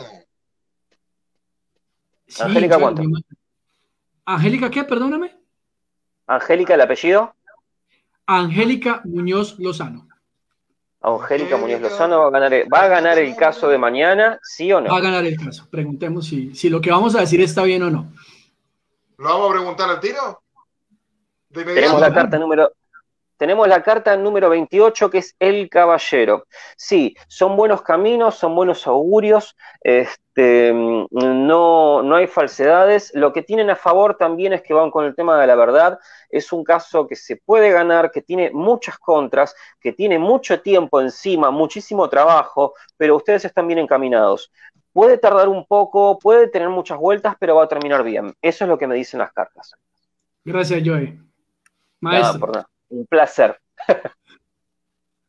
Bien, a propósito de que ya, ya, sacó las cartas eh, acá en, en Damegol, el consultorio de Joe Singh, mira que el tarot futbolero, consultorio de Joe Singh, me, me, ah, no, es el consultorio de fútbol de derecho, sino el de Joe Singh. Es un fenómeno, es un fenómeno. Extraordinario. De, todas maneras, extraordinario, eh, tremendo, tremendo. Lo que la gente en Ecuador y también en Argentina, pero sobre todo en Ecuador, quiere saber sobre todo la gente de Guayaquil, es cómo le va a ir al Barcelona frente a Boca Juniors, al Barcelona Fútbol Club, frente a, Boca Juniors, y se lo vamos a preguntar a Joe Singh, las cartas de Joe Singh, a esta hora de la noche. Bien, perfecto. Bien, perfecto. Bien, vamos a preguntar primeramente por el desempeño del Barcelona en el partido contra Boca Juniors. Barcelona, camiseta amarilla. Vamos a sacar la primera baraja, a ver cómo va a arrancar el partido. Bien. Bien, primeramente lo tenemos al Barcelona con la carta del anillo. ¿Qué es el anillo? El, anillo son grandes proyectos a futuro. ¿Qué pasa? El Barcelona se puso serio. ¿sí? Empezó a, manejar un poquito mejor el tema institucional, el tema futbolístico, el tema de las categorías formativas. Está bien arrancado. Va a arrancar el partido con muchas expectativas y esa va a ser la gran contra del Barcelona. Lo siguiente es, a ver, en el medio de las incidencias del partido tenemos el jardín. ¿sí? Si bien van a estar concentrados, eh, la gran diferencia con esto es que van a estar como muy... Eh, con un exceso de tranquilidad. Es un exceso de tranquilidad un poco... Es como que están saliendo a ver qué es lo que pasa. Y esto es más raro, porque yo había pensado que iban a salir con muchos nervios. Y van a salir con un planteo demasiado conservador, de local, y eso es lo más raro de todo. Ahora voy a sacar la próxima. Quiero ver qué es lo que va, eh, cómo va a terminar el Barcelona en este partido. Vamos a ver cómo termina. Bien, bien, tenemos la carta del trébol. El Barcelona claramente se va a jugar todas las pilas en el partido de visitante. Es como que de local no quiere quedar mal. Muy probablemente jueguen no tanto a defenderse, pero sí a tratar de cortar mucho el medio campo. La parte del trébol lo que me llama la atención es como una forma de es como, es, como, es como sacar una bandera blanca en medio de una guerra. Es como que ya están firmando el empate antes de arrancar. Ahora, todo depende de cómo salgan las cartas de Boca. Sí, vamos a sacar. ¿Cómo va a salir Boca en el partido contra el Barcelona de Ecuador? Azul, amarillo. Bien, acá tenemos el caballero. Acá el caballero, estas cartas son diferentes, no son como el tarot marsellés anterior. Estas son cartas Lenormand, son mucho más gráficas y mucho más fáciles de desarrollar tiene mucha simbología en el medio. El caballero lo vemos, bien, correctamente vestido, en un caballo, con un camino, saliendo de una mansión grande. Bueno, está explicando mucho también lo que es el universo Boca en este momento, a pesar de no ser el Boca de tiempo atrás. ¿sí? Estos van con la camiseta directamente a ganarlo y van tranquilos también. Ahora vamos a ver el siguiente. Vamos a ver cómo son las incidencias del partido de Boca en el partido contra el Barcelona. bien, tenemos a la cobra, la serpiente enroscada en el árbol. Boca sabe muy bien con qué equipo se va a encontrar. Boca lo tiene muy estudiado, Boca sabe muy bien. Boca sabe que si quiere lo puede ganar, si quiere le puede dar una vuelta. Van a formar el partido de una forma muy inteligente. Se va a ver un mediocampo donde Boca sabe explotar las falencias del rival y Barcelona sale a no mostrar falencias. Es una forma conservadora contra una forma donde está esperando el primer error del Barcelona. Está terminando el primer tiempo en un 0-0, que es lo que yo estoy viendo. Vamos a ver la última carta de Boca. A ver cómo va a terminar el partido para ellos. Ah, bien, perfecto. El sendero, el camino, no es una buena carta. A ver, yo voy a explicar por qué. El camino figura como una bifurcación, no es un camino como la del caballero que salía directo o la del caballero que había sacado en las cartas de Harold. Es una carta totalmente diferente que se va a encontrar con dos cosas distintas. Eh, uno, en un camino donde se, que se bifurca, que tiene una encrucijada, reconoce el poderío del rival, sabe que delante tiene un rival bastante fuerte. se va a encontrar con que el Barcelona es más fuerte de lo que Boca creía. ¿sí? Yo estoy viendo un 0 a 0. Eh, hay muchas posibilidades de que Boca pueda explotar su poderío ofensivo y que pueda ganarlo, pero por 1 a 0. No veo más goles en este partido. Las cartas no me están diciendo eso. ¿Quién tiene más probabilidad de ganar el partido, Joe? Para ser más específico para la gente. Boca. Boca. Boca. Boca. Barcelona va a salir muy conservador. Va a salir tranquilo y va a salir a esperar la Boca. Es un grave error, pero bueno. Bueno, Ahí está para la gente. Yo no tengo nada que ver. Yo aquí si no participo, no opino, no digo nada. y es el debut, y es el debut de estas cartas, es el debut de esta baraja nueva que me han regalado hace un tiempo. Sí, sí. Sí, son bastante interesantes de hecho, pero sí. Así que vamos a ver cómo nos llevan. Pero, va a ser un partidazo, muchachos, sin duda. Esos dos equipos están mucho fútbol. Yo, yo, les pregunté, yo les pregunté a los muchachos eh, antes de que tú llegues, cuando estabas en el carpool ahí peleando con la alcaldesa de Bogotá. Eh, yo le preguntaba a los muchachos eh, cómo veían ellos el partido de Barcelona con Boca desde afuera. Bueno, yo lo veo desde acá, lo veo también desde la perspectiva bostera, pero ¿cómo lo ves tú desde Colombia? O sea, quiero que, que me digan su impresión y yo les prometo que voy a poner sus impresiones en la página nuestra desde Chile, desde Colombia, Argentina y en, eh, y en tu caso también. Entonces hagamos las, cosas, hagamos las cosas bien. 3, 2, 1. Un saludo para toda la gente de Los Amarillos Somos Más. Sí, no es el video, es una frase nada más. voy a subir la frase con tu foto, no voy a poner el video. Este, este ya quiere... Chaucero, chaucero, dirían acá. No, mentiras. Barcelona de Ecuador está jugando muy bien. He tenido la posibilidad de ver los dos partidos. Eh, que han disputado y creo que es un equipo que viene demostrando tanto en el torneo ecuatoriano y yo lo voy a decir con todo respeto, sorpresivamente en la Copa Libertadores de América, un nivel excelso. Es decir, lo que hizo en Brasil es algo que no se esperaba, pero yo veo al equipo demasiado engranado, Schubert. Eh, definitivamente Díaz es el eje de ese equipo y hoy día encontrar un 10 en un equipo sudamericano, eso es algo muy complicado y creo que el equipo está girando en torno a Díaz, tiene una muy buena base de jugadores, eh, es un equipo serio en la cancha, que eso me parece interesantísimo, y planta cara y planta, a ver, planta cara sin ser irrespetuoso frente al rival, pero le dice al rival, aquí estoy yo, soy el Barcelona de Ecuador, un equipo que juega muy bien al fútbol, un histórico del Ecuador, y creo que eso está mostrando el equipo. Que ojo, eso se está viendo en toda la Copa Libertadores, es que la Copa Libertadores está haciendo un hit de torneo. Todos los partidos están siendo geniales. Y por Boca Juniors, yo de verdad que no me imaginé que Miguel Ángel Russo, es que yo lo veo en la Liga Argentina y veo otro Boca, pero lo veo en la Copa Libertadores y es una cosa distintísima.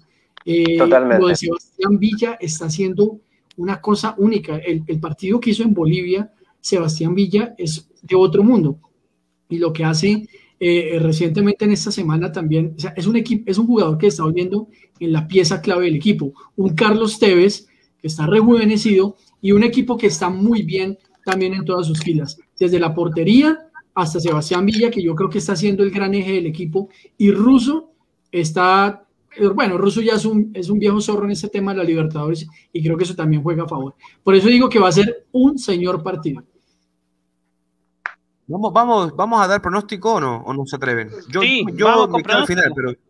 Pronóstico, pronóstico para este, para, para este partido de Barcelona Boca, Boca Juniors y voy a aprovechar de preguntar por todos los pronósticos también.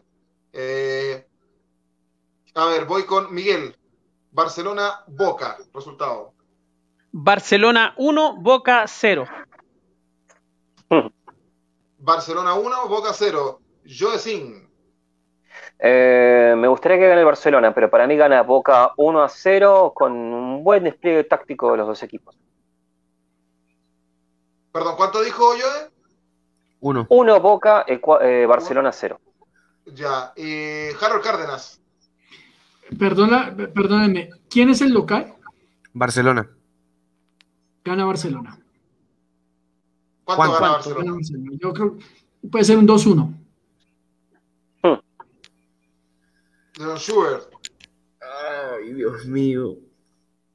¿Qué más de sus vidas? ¿Qué, qué- qué cuentan? ¿Cómo están? Schubert. Yo tengo un notición. Hay que, hay que para- tomar partido, Schubert. Para el, para el cierre del programa yo tengo un notición ¿Ya ves? está confirmado, pero antes, pero antes quiero, quiero saber, no, ¿se, se moja el potito o no? Como decimos en Chile, ¿o no? Schubert Swing con un A ver, resultado de Ya, Barcelona vamos, Boca. vamos a tomarlo, vamos a tomarlo Que hable el periodista. Vamos, vamos- a hable el ver, ¿quieren- periodista. a ver.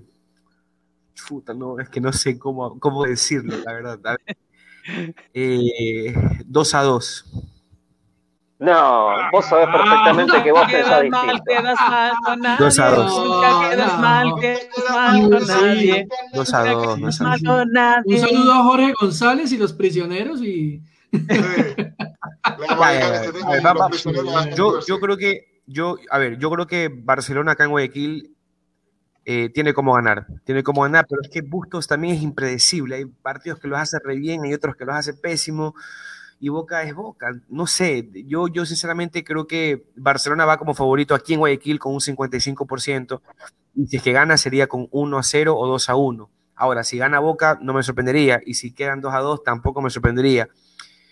Mi resultado final, señoras y señores, Barcelona 1, Boca 2. Sabía, yo sabía. Yo estaba seguro.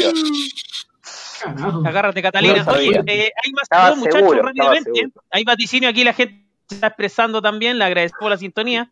Oye, José es Cruz como dice- yo me fui al psicólogo, como que me fui al psicólogo, boté todo ya. Eh, Eh, eh, José Cruz dice, verdad, Barcelona está jugando bien, coincido con la mayoría, paso a paso, humildad y sacrificio. Bendiciones para el programa. Muchas gracias, José. Profe Peñuela dice el talk de Zinc, próximamente asesor de en casa de apuestas. Luis. Luis Espinosa, Luis Espinosa, Boca 2, Barcelona 0, o al revés, Barcelona 0, Boca 2. También José Cruz gana Barcelona 3 a 0, estoy diciendo con humildad. Luis Espinosa dice, no creo que quede 2 a 2. Y eh, Luis Espinosa dice lo mínimo 2 a 1 a favor de Boca. Es que, ¿sabes qué? A mí, por ejemplo, yo pienso que Boca puede ganar. Eh, Tiene el favoritismo eh, por Boca, ¿ok? Pero a mí, por ejemplo, sí me enoja eh, que yo escucho muchas veces, no, Boca le mete 3 a 0 a Barcelona. Entonces ahí sí salto yo. Porque yo digo, no, ¿cómo? O sea, analicemos, pero ya tranquilo, yo ya, ya renuncio, chao. Nos vemos. Yo- yo creo que yo creo que, que se enoje que se enoje a ver a mí me, a mí me encantaría que ganara el Barcelona eh, pero yo creo que lo va a ganar Boca y espero equivocarme. Sí. que espero equivocarme que se enoje eh, nuestros amigos de, de- de Guayaquil que nos están viendo el mismo propio Schubert o qué sé yo. Pero pero yo creo que lo yo creo yo creo que lo va a ganar Boca. Espero espero e- equivocarme. Eh, le voy a preguntar, a- a- estaba haciendo memoria, le decía yo delante, por la- la- las cartas de Joe que fueron asertivas para el Superclásico, afortunadamente para los hinchas de Colo Colo, que lo ganó Colo Colo 1 a 0 nomás. Y Joe lo dijo, no veo más goles, si veo un gol, va a ser uno. Pero veía con muchas posibilidades a la U, y, pero, pero no dabas por perdedor a Colo Colo, sino que lo veía más como un empate. Claro, totalmente. Sí, sí, sí, sí, sí, totalmente. Eh, lo veía un poco más torcido para el lado de Colo Colo. Yo a la U muchas chances no le veía, pero sí veía que la U iba a salir a buscar el partido también, a pesar de ser un planteo más mezquino. Eh, también había visto una falta en el minuto 87 con un jugador de pelo largo, no sé si ocurrió o estuvo cerca No, de no ocurrir, pero me, me hizo muchísimo ruido esa imagen, nada más. Eh, se ve que es una posibilidad que pueda barajarse en otro partido, pero bueno, no sé. A veces sí. pasan. Muchachos, sí. antes, Ah, de bueno, sí, eso también. antes de despedirnos, vaticinio, eh, finalista de Champions League, Sugar Swing. Cortito. Eh, Chelsea y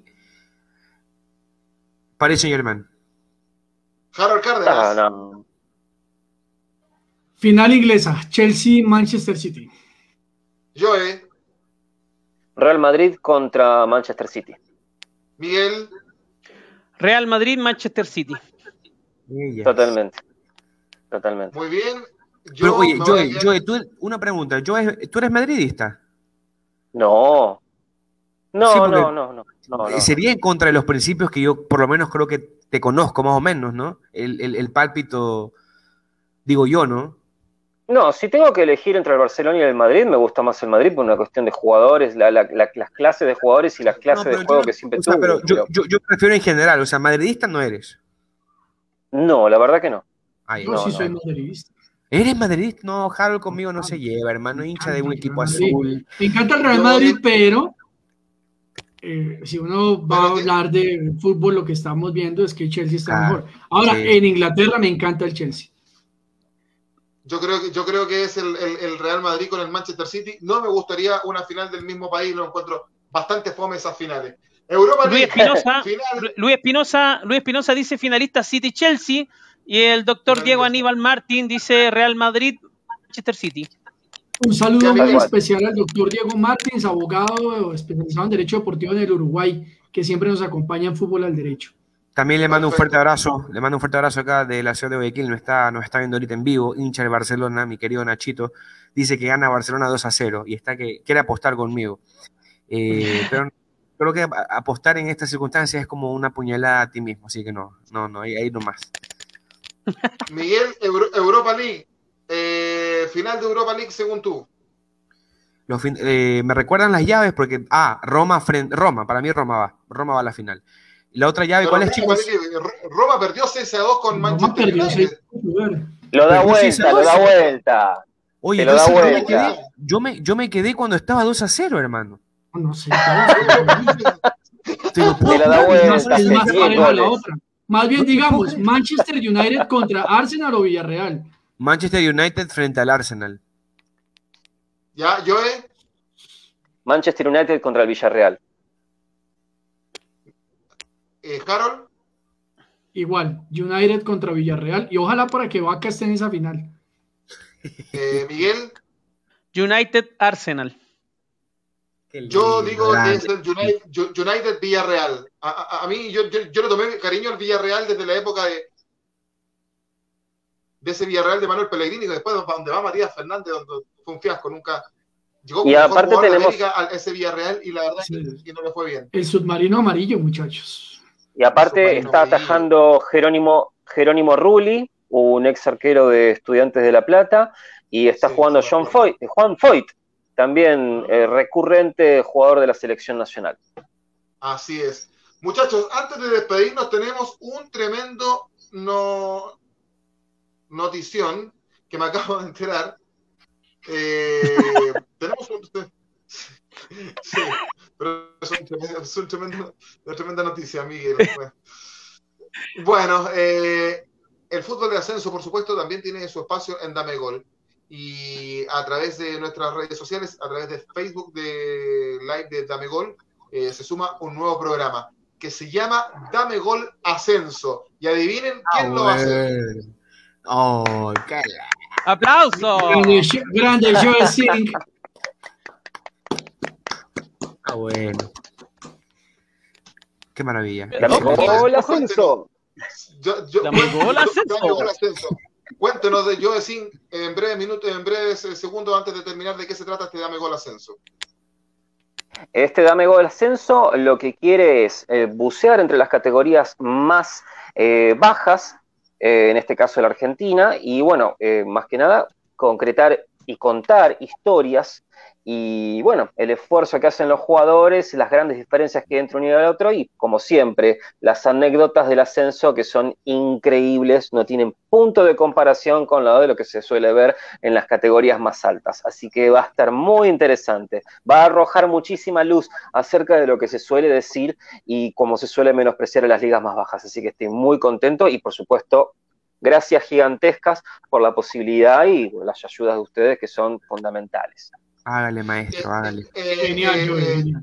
Joe, cu- eh, este, este, este, este programa de Dame Gol Ascenso va a ser concentrado principalmente en el ascenso argentino.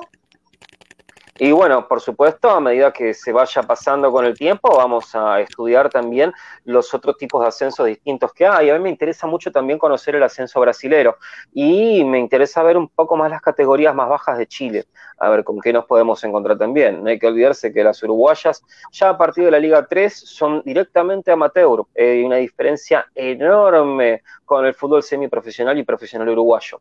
Pero es muy interesante verlo. También, también he intentado bucear un poquito dentro de las categorías este, bajas del fútbol ecuatoriano, pero he encontrado poco y nada. Hay muy poca información en internet, mucha menos de lo que yo imaginaba.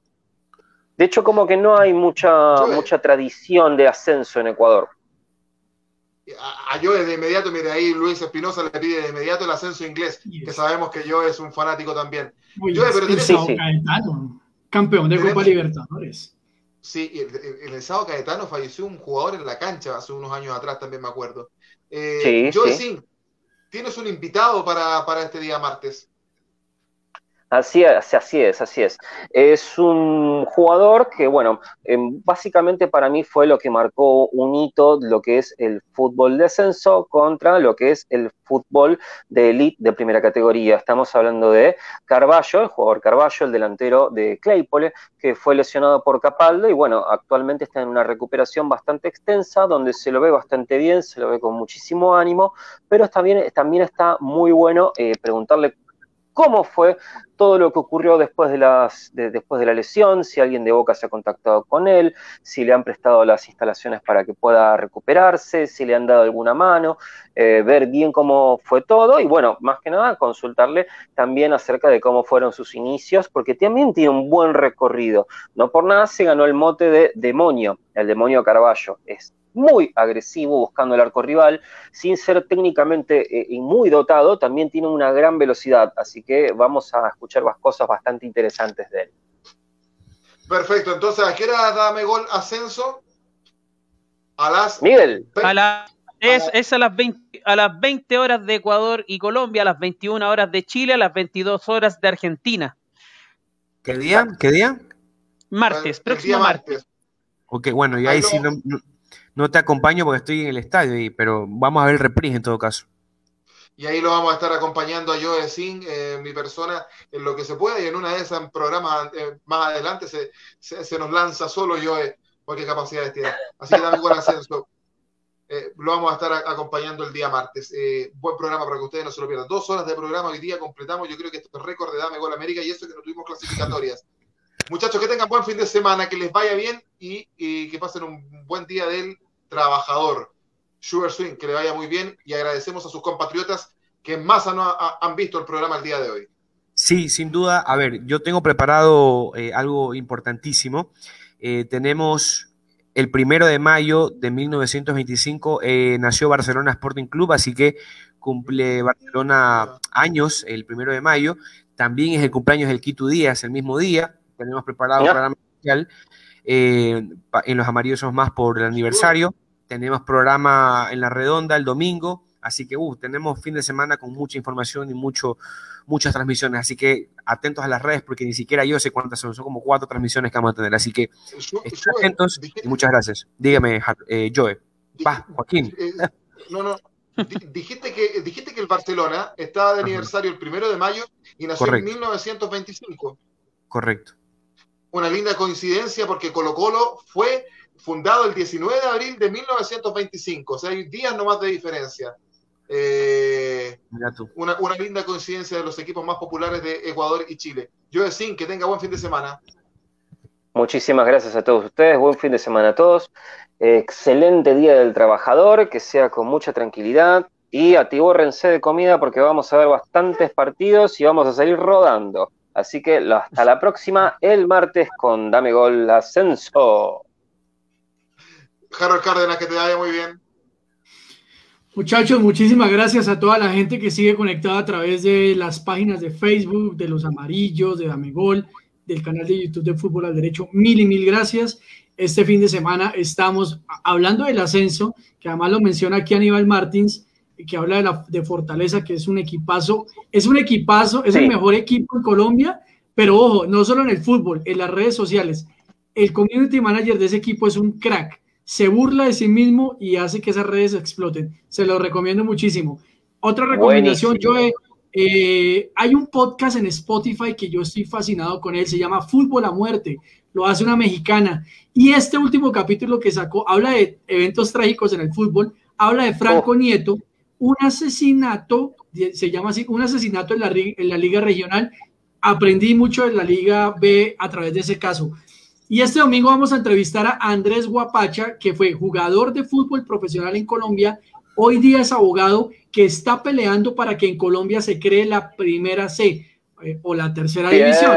En Colombia no existe la C. Vamos a invitar a Guapacha para que nos explique desde el punto de vista jurídico por qué es importante la creación de la C. Y el próximo miércoles nos vemos en el consultorio de fútbol al derecho internacional con una abogada que va a llegar a apoyarnos a, a fútbol al derecho que permanentemente está acá, que es Catalina Rodríguez. Buenísimo. Ah, muy bien. Ah, buena, buena invitada. ¿Usted va a estar con Catalina Rodríguez el fin de semana, Harold? Eh, los miércoles vamos con Catalina de ahora en Los miércoles con Catalina.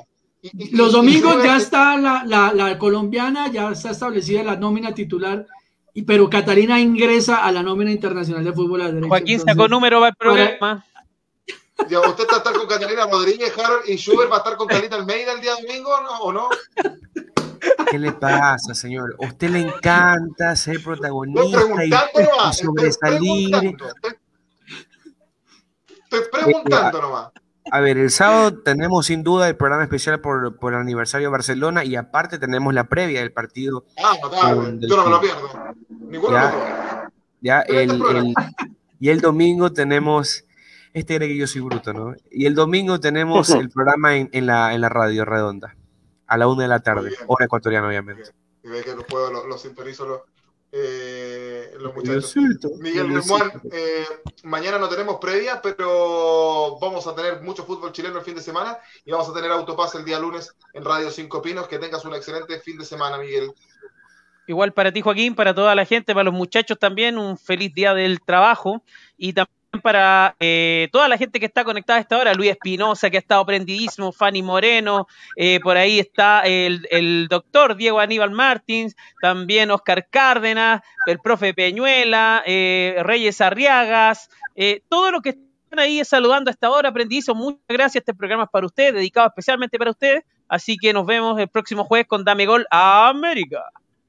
Así es. Muy bien. Y yo les agradezco, ya lo decía Miguel, a todos ustedes quienes nos siguieron en Dame Gol América. Es un programa extendidísimo y aún así han permanecido en, la sintonía nuestra. Hay algunos que me han dicho, oye, entretenido el programa, me tuve que salir un ratito. Evidentemente, porque tenemos muchos temas para comentar y nos gusta, nos gusta la, pelotita. Harold es el, fiel reflejo de aquello, que manejando carpool, como dijo Schubert, pero igual está en el programa y todos hacemos un, espacio para, estar con ustedes, amigos de Latinoamérica. Este fin de semana, ya lo decíamos, el, partido de Ñublense de Chillán frente a Colo Colo, la longaniza mecánica, los voy a acompañar a través de Somos Chile, para, que, para quienes quieran seguir el partido también. Que tengan un buen día del trabajador este fin de semana y un abrazo apretado al hermano club del Barcelona de Guayaquil eh, por adelanto eh, que tienen dos coincidencias, yo decía, muy lindas con Colo Colo, una por la fecha muy parecida y lo otro que uno de sus máximos ídolos, Carlos Caselli, goleador histórico de Colo Colo con 208 goles, terminó su carrera en Barcelona de Guayaquil, jugando ocho partidos nada más, pero marcando cinco goles. O sea, ese era Carlos Caselli. Terrible. Caselli. Año 86. El rey del metro cuadrado. Bien, el rey del metro cuadrado. Que le vaya muy bien, que esté muy bien. Buenas noches, Joey, ha sido Dame Gol América Joe ¿Qué pasó? ¿Qué pasó? ¿Qué pasó?